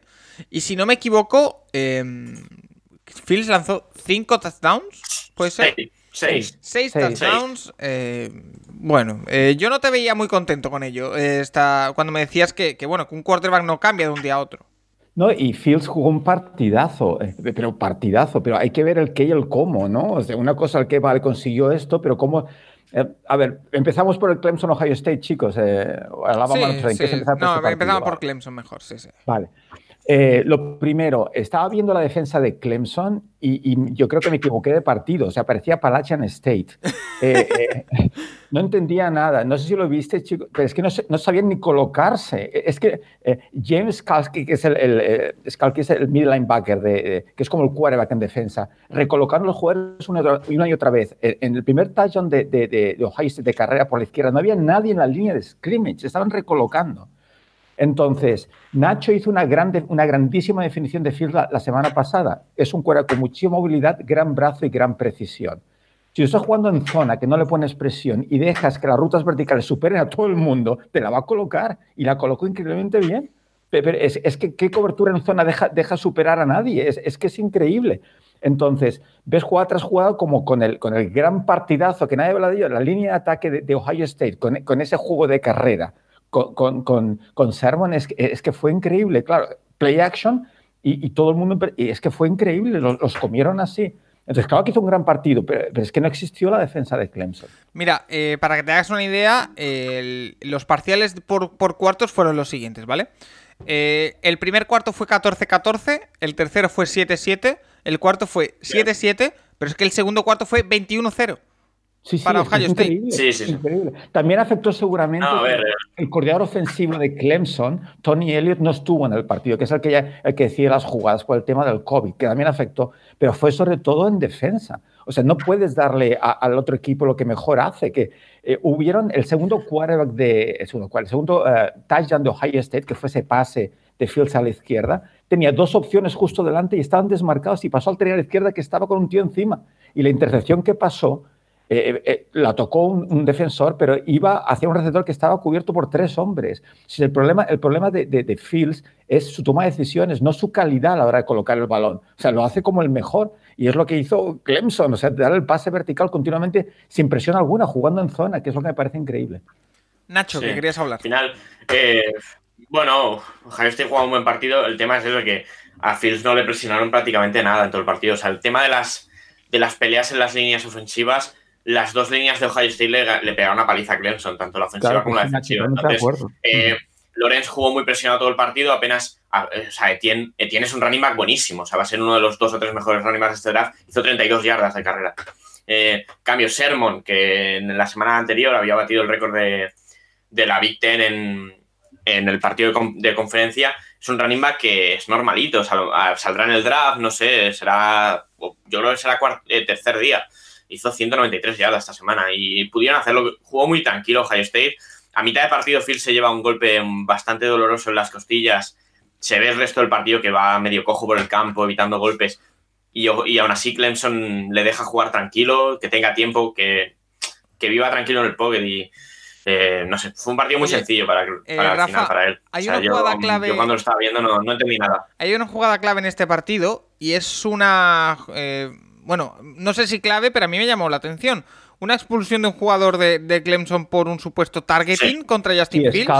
Bueno, el, el- el golpe de, el golpe a Fields que le, le rompe unas cuantas costillas, sí. Sí, sí. Eh, Que es de lo más alucinante, Nacho, porque la manera en que jugó Field después de ese golpe es que no podía ni Sí. moverse, le costaba. Sí, no, no. y es de lo más alucinante. Es, es- y ahí hay mucho mérito para Fields como acabó jugando el partido con Eh, ese dolor. La- los números de los dos quarterbacks que aspiran a ser 1 y 2 del draft, no sabemos en qué orden.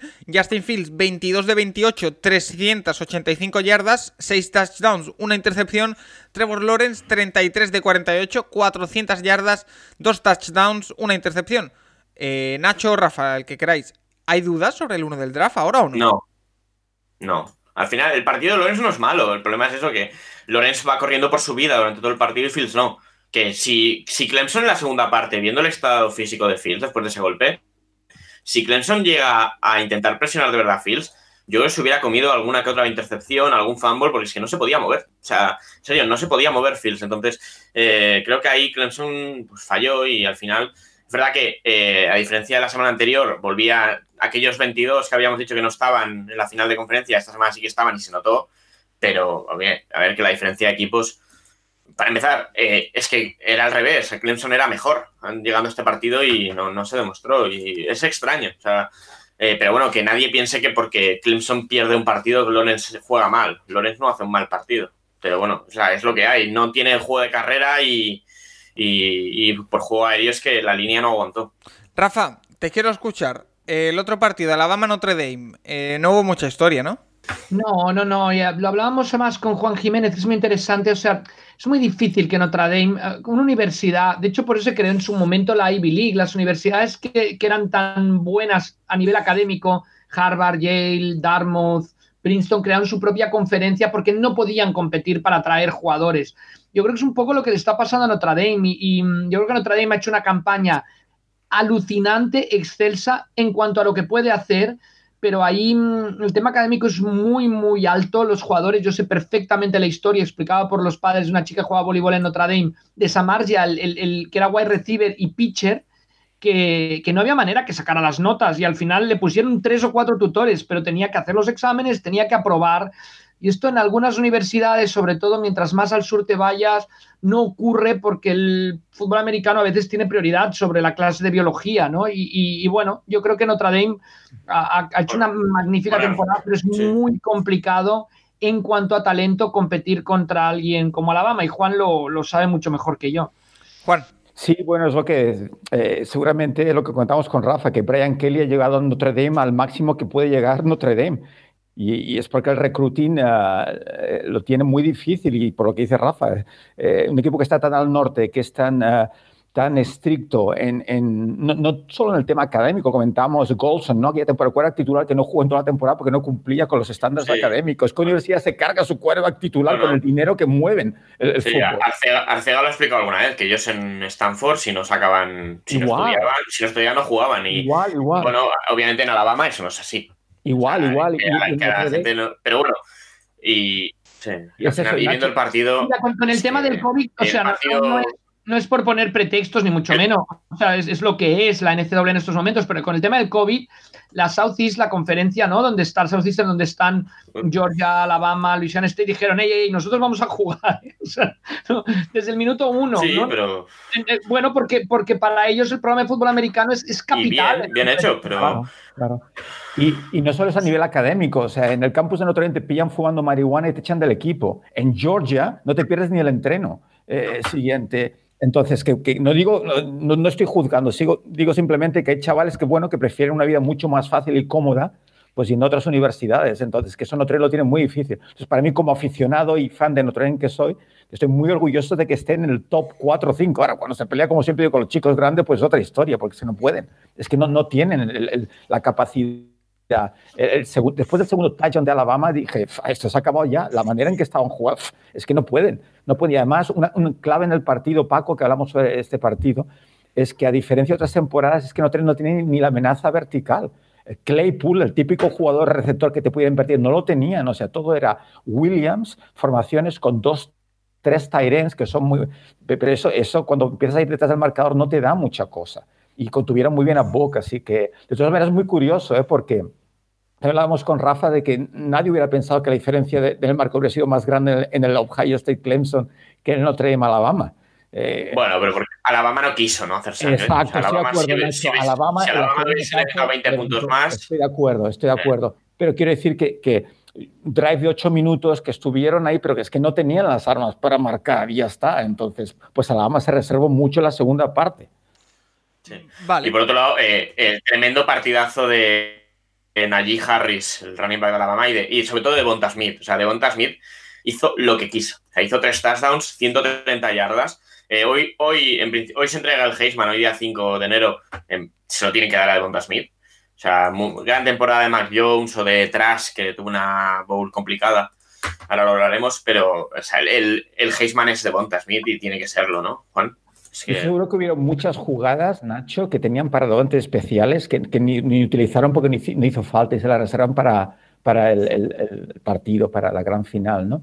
Pero, ¿sabes qué pasa, Nacho? Temo que, que no temo, ¿eh? porque me encanta Trevor Lawrence y, y- y creo que lo merece eh, prácticamente igual que Davante Smith, pero yo creo que mucha gente ha votado pronto y, y- y la posición de quarterback pesa mucho, pero yo incluso mi pasión por la posición, yo también estoy de acuerdo contigo que debería llevárselo Smith.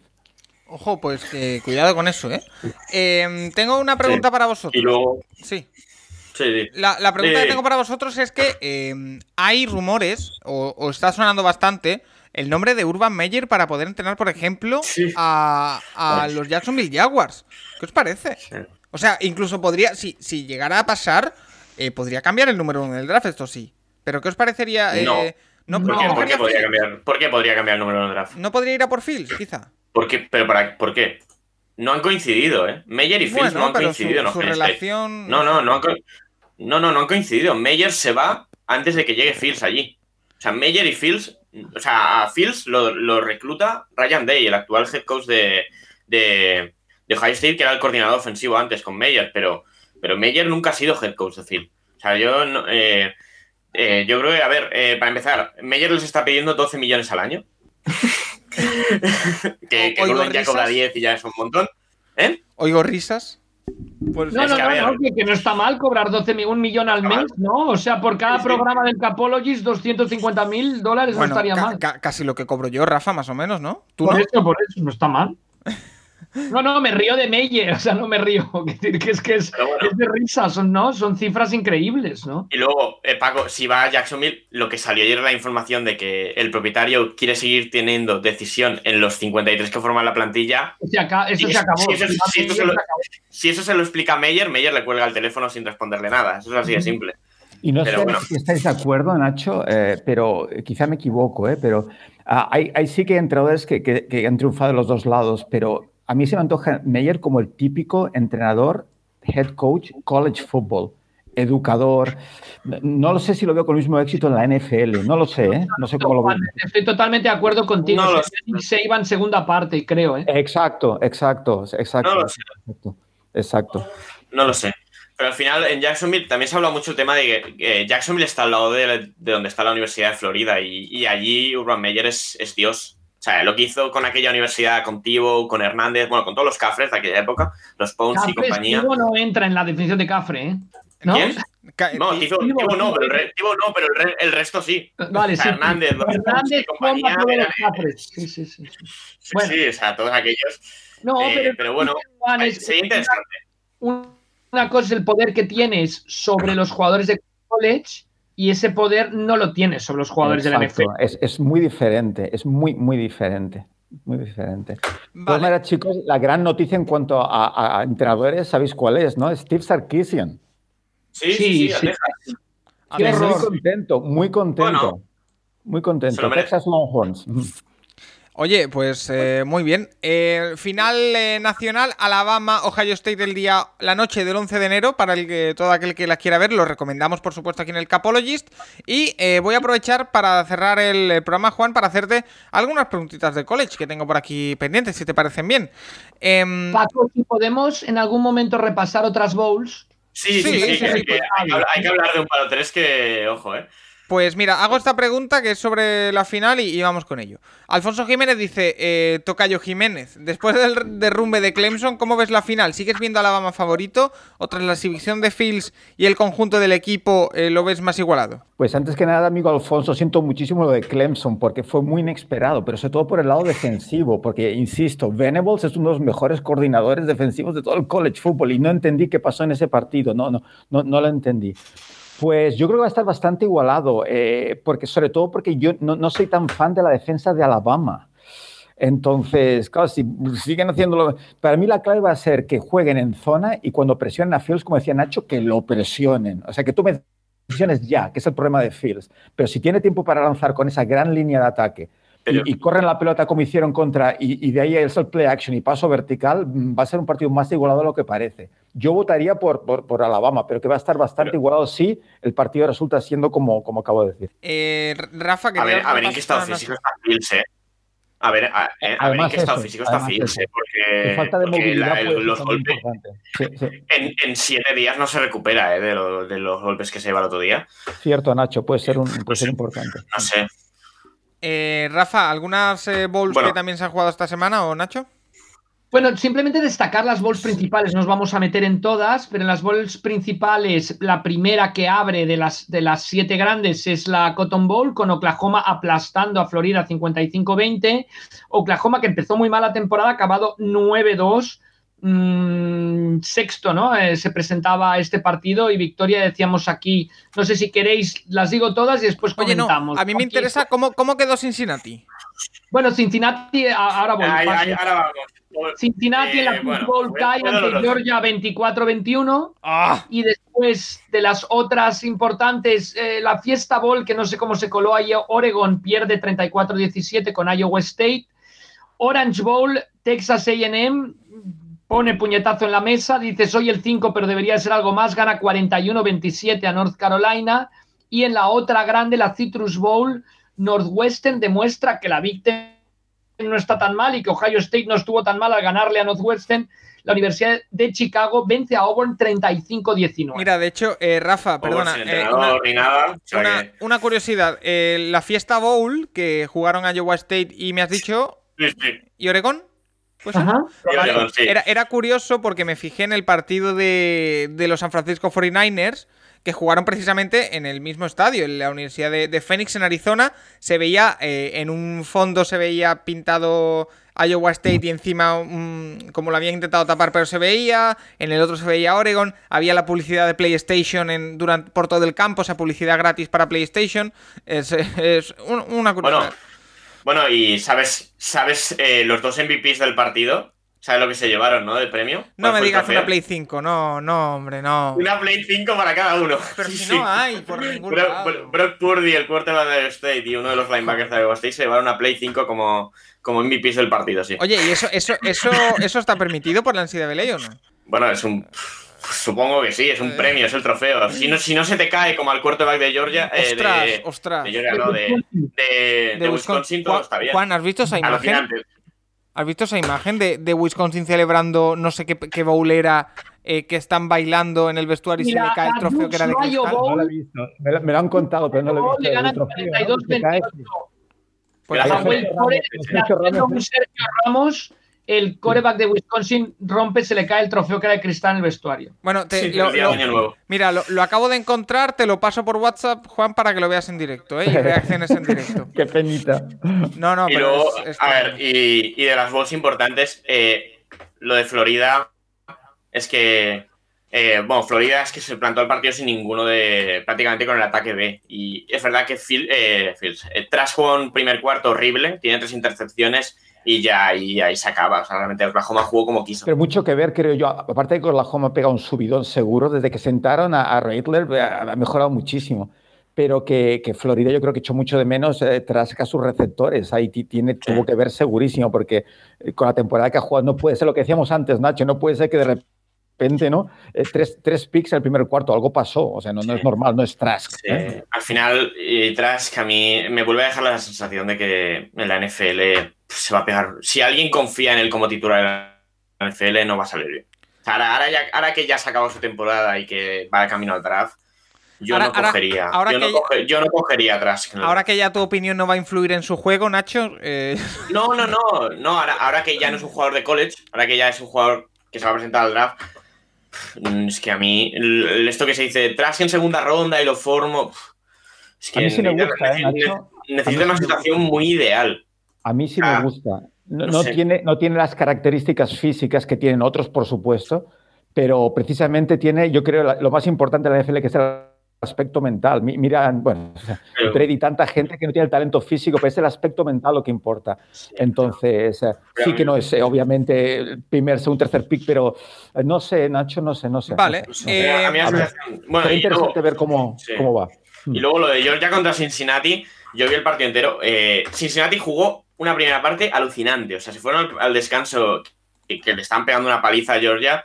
Y en la segunda parte, entre que, entre que el left tackle de Cincinnati se autoexpulsa y, y bueno, que la defensa de Georgia es muy buena, eso es lo que siempre ha comentado Juan. Al final, entre la, la línea suplente de Georgia también es muy buena. Y claro, esa rotación al final hace que el último cuarto pasa un poco con Washington en la NFL, que al final siempre acaban mucho mejor los partidos de lo que lo empiezan y, y al final pues no le dio a Cincinnati para ganar, pero demostró que, que estaba, estaba para competir, que, que lo de, que no era la octava, o sea, que, que podía, que podía haber estado incluso peleando con Notre Dame el playoff y haciendo un papel parecido contra Alabama. Vale, pues ahí queda eso. Tres preguntas para cerrar el, el programa. Em, la primera nos la hace Capsius. Dice, hablasteis del trofeo Heisman la pasada semana, se entrega hoy, el día que estamos grabando, el día 5, y de que eh, Henry de Rick Henry era el único no quarterback que lo ha ganado en los últimos años.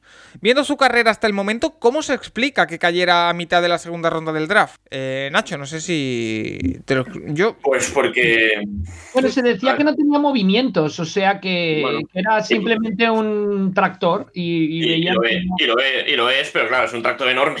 Y el tema es que no tiene ninguna capacidad de recepción. Y eso para hay ciertos equipos que obviamente un running back que no, no te aporte en el juego de pase les tira muy atrás. Igualmente, Y- a- a- y a eh, pasado el tiempo. En sus inicios en la NFL le cuestionaban mucho a Henry, ¿eh? Sí, sí. Pero ahora pasado el tiempo, bueno, acertaron los Bueno, pero sigue, sigue, sigue siendo sin, sin, sigue, sigue sin ser un running back receptor. Bueno, pero O sea, es que, mira, volvemos. si un running back como Hay que darle muchísimo mérito al staff de los Titans de un- aprovechar eh, lo que es sí. Henry, porque después Pero de bueno. dónde hubiera acabado, no sé si. si un running, pero mira a Jonathan Taylor. Jonathan Taylor tiene una carrera parecida a la de Henry en college y acaba saliendo en a mitad de segunda ronda porque tiene el mismo tema. Es un tío que es muy bueno, corre muy bien, pero lo- en el juego de pase te va a aportar poco. Bueno, pero volvemos, volvemos a lo mismo de antes. Qué importante es tener un staff que te saca tus puntos fuertes. Como por ejemplo Bueno, lo que hemos dicho antes de Trubisky. Paco, Sí, e- es lo que decimos, bueno, es acabar en el equipo correcto, con el sistema correcto y ya está. O sea, lo he dicho muchas veces más que, que, que me apasionan los cuadros. Yo a Mahomes nunca lo seguí en college, no me parecía nada extraordinario. Y, y todos sabemos quién es Mahomes ahora, es acabar con el, con el, ¿no? el, el coordinador ofensivo, defensivo, el head coach, el sistema correcto y es cuando ¡pum! ¿no? Eh, eh, yo Ahora- creo que ese es el tema. Hablamos mucho del NFL, pero, pero pasa en todas las disciplinas de la vida. O sea, si, si pensáis un poco en los mejores profesionales con los que habéis trabajado, pues quizá no han sido los super cracks en lo suyo, porque quizá no les han sacado su mejor rendimiento también laboralmente. O sea que yo creo que aquí la NFL es, es muy fácil trasladarla a lo que es la, La vida real. el- en la vida normal, ¿eh? en lo que vemos cada día. Eh, Álvaro Soriano, mira Juan, esta pregunta me interesa en especial para, para ti. ¿Por qué, está, ¿Por qué a veces es tan difícil hacer una buena elección de quarterback en el draft? Jugadores que destacan en college no consiguen hacerse sitio, mientras que otros que caen en el draft se convierten en élite. Claro ejemplo, el draft de 2018, aunque hay muchos más. Un poco lo que estábamos diciendo, ¿no? Encontrar el staff correcto, en el sitio correcto, eh, tu momento personal correcto, eh, las compañías correctas, influyen muchas cosas y además de eso lo que es puramente deportivo, como por ejemplo lo de Herbert, un jugador que, del que teníamos muchas dudas y que ha resultado adaptarse muy bien a la NFL. Son juegos muy distintos, ¿no, Juan? Eh, college y, NFL para, para, un quarterback, y aparte de todo lo que ya lleva de sí el salto del jugador, con todo lo que he dicho de entorno, etcétera, también el juego es muy, muy diferente. Perfecto, Paco, lo has contestado muy bien. La siguiente pregunta. Paco, solo sobre esto comentar que em, a mí me dijo Kelly Holcomb, el último coreback que llevó a los Browns a los playoffs antes de Baker Mayfield, cuando estuvo en los Dragons en el 96 y que hizo un partidazo increíble contra los Steelers, uno de los mejores partidos de playoff de la historia, probablemente aquel uh, duelo en que los Steelers derrotaron a los Browns la última vez, que en, en college te podías, te podías escapar lanzando un pase malo. Tú lanzas un pase malo y no pasa nada. En el fútbol americano profesional, pagas, pagas, pagas, pagas. Entonces, ¿qué pasa? Que hay chicos que no, o sea, yo creo que la NFL lo que buscas es el potencial NFL, más que el hecho de que ha sido bueno o malo en college. Hoy en día en college, universidades como Clemson, como Oklahoma, como se replica bastante el juego NFL, entonces sí que puede haber una regla de tres, pero que muchas veces, no sé si Juan esté de acuerdo, quizá lo que buscas es quién puede, quién tiene el potencial para la NFL, más que quién es bueno o malo en college, ¿no? Claro, y, Paco, no, lo digo en serio, que, lo has contestado súper bien. Además, lo que decías es que son, son, juegos muy diferentes y tienes toda la razón del mundo. Es, es sí que es verdad, como decía ahora Rafa, que, que, se ha igualado bastante el juego en los últimos años, pero no son iguales las exigencias de la mayoría de equipos en la NFL que, en college football un quarterback. De hecho, los que veis college football veis como muchas jugadas, o casi todas, todo el equipo mira la línea, mira la banda a ver el cambio de jugada. En la NFL no es así. En la NFL el quarterback tiene que encontrar tantísimas cosas, tantas cosas en, el huddle, tiene que saber qué hace la línea de ataque, qué hace el running back, qué hace, y después hacer los ajustes. Y, eso, más la velocidad del juego, que es tan diferente, ¿no? Lo que hemos hablado aquí alguna vez, ¿no? En college football al receptor le pasas cuando está desmarcado. En la NFL ya es demasiado tarde, porque las ventanas se abren y se cierran continuamente, ¿no? Entonces tienes que pasar justo antes de que quedes marcado. Entonces, eh, es muy complicado y es una de las cosas que personalmente me apasiona muchísimo. Ver a estos chavales en college football intentar adivinar si esos jugadores realmente podrán dar el paso y adaptarse a la NFL porque el triunfar en college football, tal y como comenta el oyente, es que, es que no significa automáticamente que, porque es, es un juego muy diferente. Eh, la última, Rubén García nos dice, ¿qué haríais si fuerais los Jets en el draft? Elegir a Sewell, que si no me equivoco es el, el mejor jugador no quarterback del draft, Nacho, ¿puede ser? Es el tackle de Oregon, sí hacer un trade down para coger más picks o ir a por Fields en el draft y traspasar a Darnold? ¿Cuánto podría valer Darnold en el mercado? Eh, perdona, Nacho, ¿Sewell es, puede ser el jugador por el que nos preguntó a principio de temporada ser pico? Que, que... es que se pica las clavas siempre. Eh, bueno, eso, Jets, ¿qué haríais? Tú, Nacho, ¿qué harías? Yo tengo muchas dudas. Yo tengo claro que es o, o Fields o Takedown. Yo eh, creo que el 2 va a ser un quarterback. Y, si, no vas a coger el quarterback, alguien te va a dar mucho por subir a ese pick. Eh, a ver, es, en verdad es que el, contrato rookie de un quarterback te, da mucha flexibilidad para para hacer una reconstrucción. yo, creo, que me iría con el quarterback rookie. Yo, cogería Fields. Es que los Jets no están a, un paso de decir, oye, este año que viene podemos competir. No, necesitan mínimo un par de años. Y dentro de un par de años, Darnold ya no es contrato rookie. Entonces. Ya, ese es el tema. Eh, yo cogería Fields, traspasaría a Darnold. No sé qué me darían por Darnold. ¿Una tercera? Pues tal vez, una segunda, una tercera. Yo una segunda no creo, pero una tercera porque le queda solo un año de contrato, ¿eh, Nacho? Y le queda, bueno, la opción de quinto año, pero no es barata tampoco. O sea, eh, bueno. Bueno. Habría, que verlo. Eh, Juan, ¿tú querías con los Jets? Pues, ¿qué haría? Eh, ¿Estaréis de acuerdo si digo que el mejor entrenador head coach de la NFL con diferencia es um, Belichick? Mm, sí. Sí, Belichick nunca. uno de los éxitos de Belichick, en mi opinión, y siempre lo ha dicho, e, es como, como actúa en el draft. En el draft nunca, nunca va por sus necesidades, va por el talento que hay. Entonces, eh, si no está Trevor Lawrence, que no está obviamente, no va a estar porque los Jets hicieron, eh, hicieron lo que hicieron, ganar aquel partido. Hicieron el canelo, sí. Bueno, ganaron, que es lo que hay que hacer. Eh, porque precisamente Fields, el punto débil es su capacidad de tomar decisiones. En la NFL es lo más importante para un quarterback. Entonces, yo no iría a por quarterback. Yo, iría por, a por, por lo mejor disponible, que puede ser perfectamente un, un, un línea ofensivo. Sewell. Vale. Eh, Rafa, ¿tú querías? ¿Y qué tal de Bonta Smith? En el 2. Uh, me Mm, gusta. No sé, o sea, de- no, ya, ya pillaron un tackle, en- no sé, quizá... Está Mickey Beckton, ¿no? Seleccionaron a Mickey Beckton el año pasado, ¿no?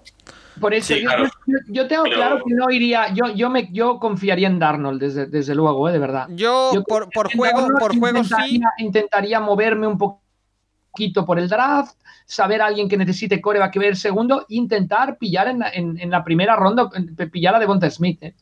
Pues- no, yo- No sé. Oye, Bueno, el, yo, el- yo, yo. el- Sí, sí, sí. el Devonta Smith 10 va a ser un top 10 o top 15 del Es draft. el dominio ha sido tremendo de Devonta Smith. Y Sí, mira, mira Julio Jones, ¿no? La- lo, lo que ha aportado a los Falcons en su carrera. No sé. El 10 de Dallas. Ay, cuidado, el 10 de Dallas. Eh, que se vayan ellos 10 de- por fuerza. ¿Otro receptor? No, me no. No, no, no. ¿Otro? No, no, que, se- que, que Dallas traspase el 10 por el 2. Que- y más Bueno, cosas. si se ven sin Prescott, puede, puede que enciendan la alarma y suban al 2, sí. Paco, Dallas en el draft tiene que ir a por un nuevo propietario. Sí, y a un nuevo general En manager también, segunda sí. ronda por un nuevo head coach. Sí, Se rumorea que los Jaguars también. Sí, de las dos cosas. en vez de Vale. tener un one-to coreback, tendremos un one-to owner, ¿no? En el draft. Oye, pero podríamos tener de aquí a tres años eh, una franquicia en Londres cuyo quarterback sea Trevor Lawrence, ¿eh? De aquí a cinco años, ¿eh? Eh, Cuidado con eso. Eh, bueno, eh, Juan, Nacho, Rafa, como siempre, otra vez que nos hemos ido por encima de las dos horas y media, ¿qué le vamos a hacer? Os agradezco como siempre que hayáis estado con nosotros a todos los oyentes y, y a vosotros tres también a- agradeceros y emplazaros a la semana que viene, que tendremos...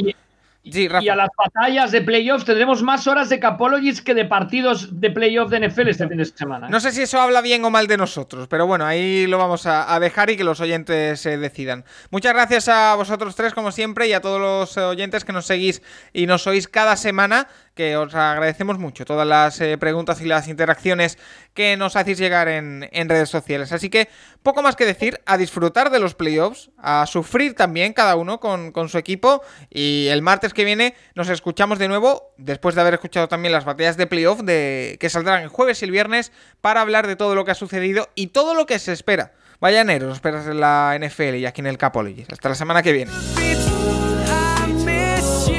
El Capologist, tu podcast sobre NFL más interactivo.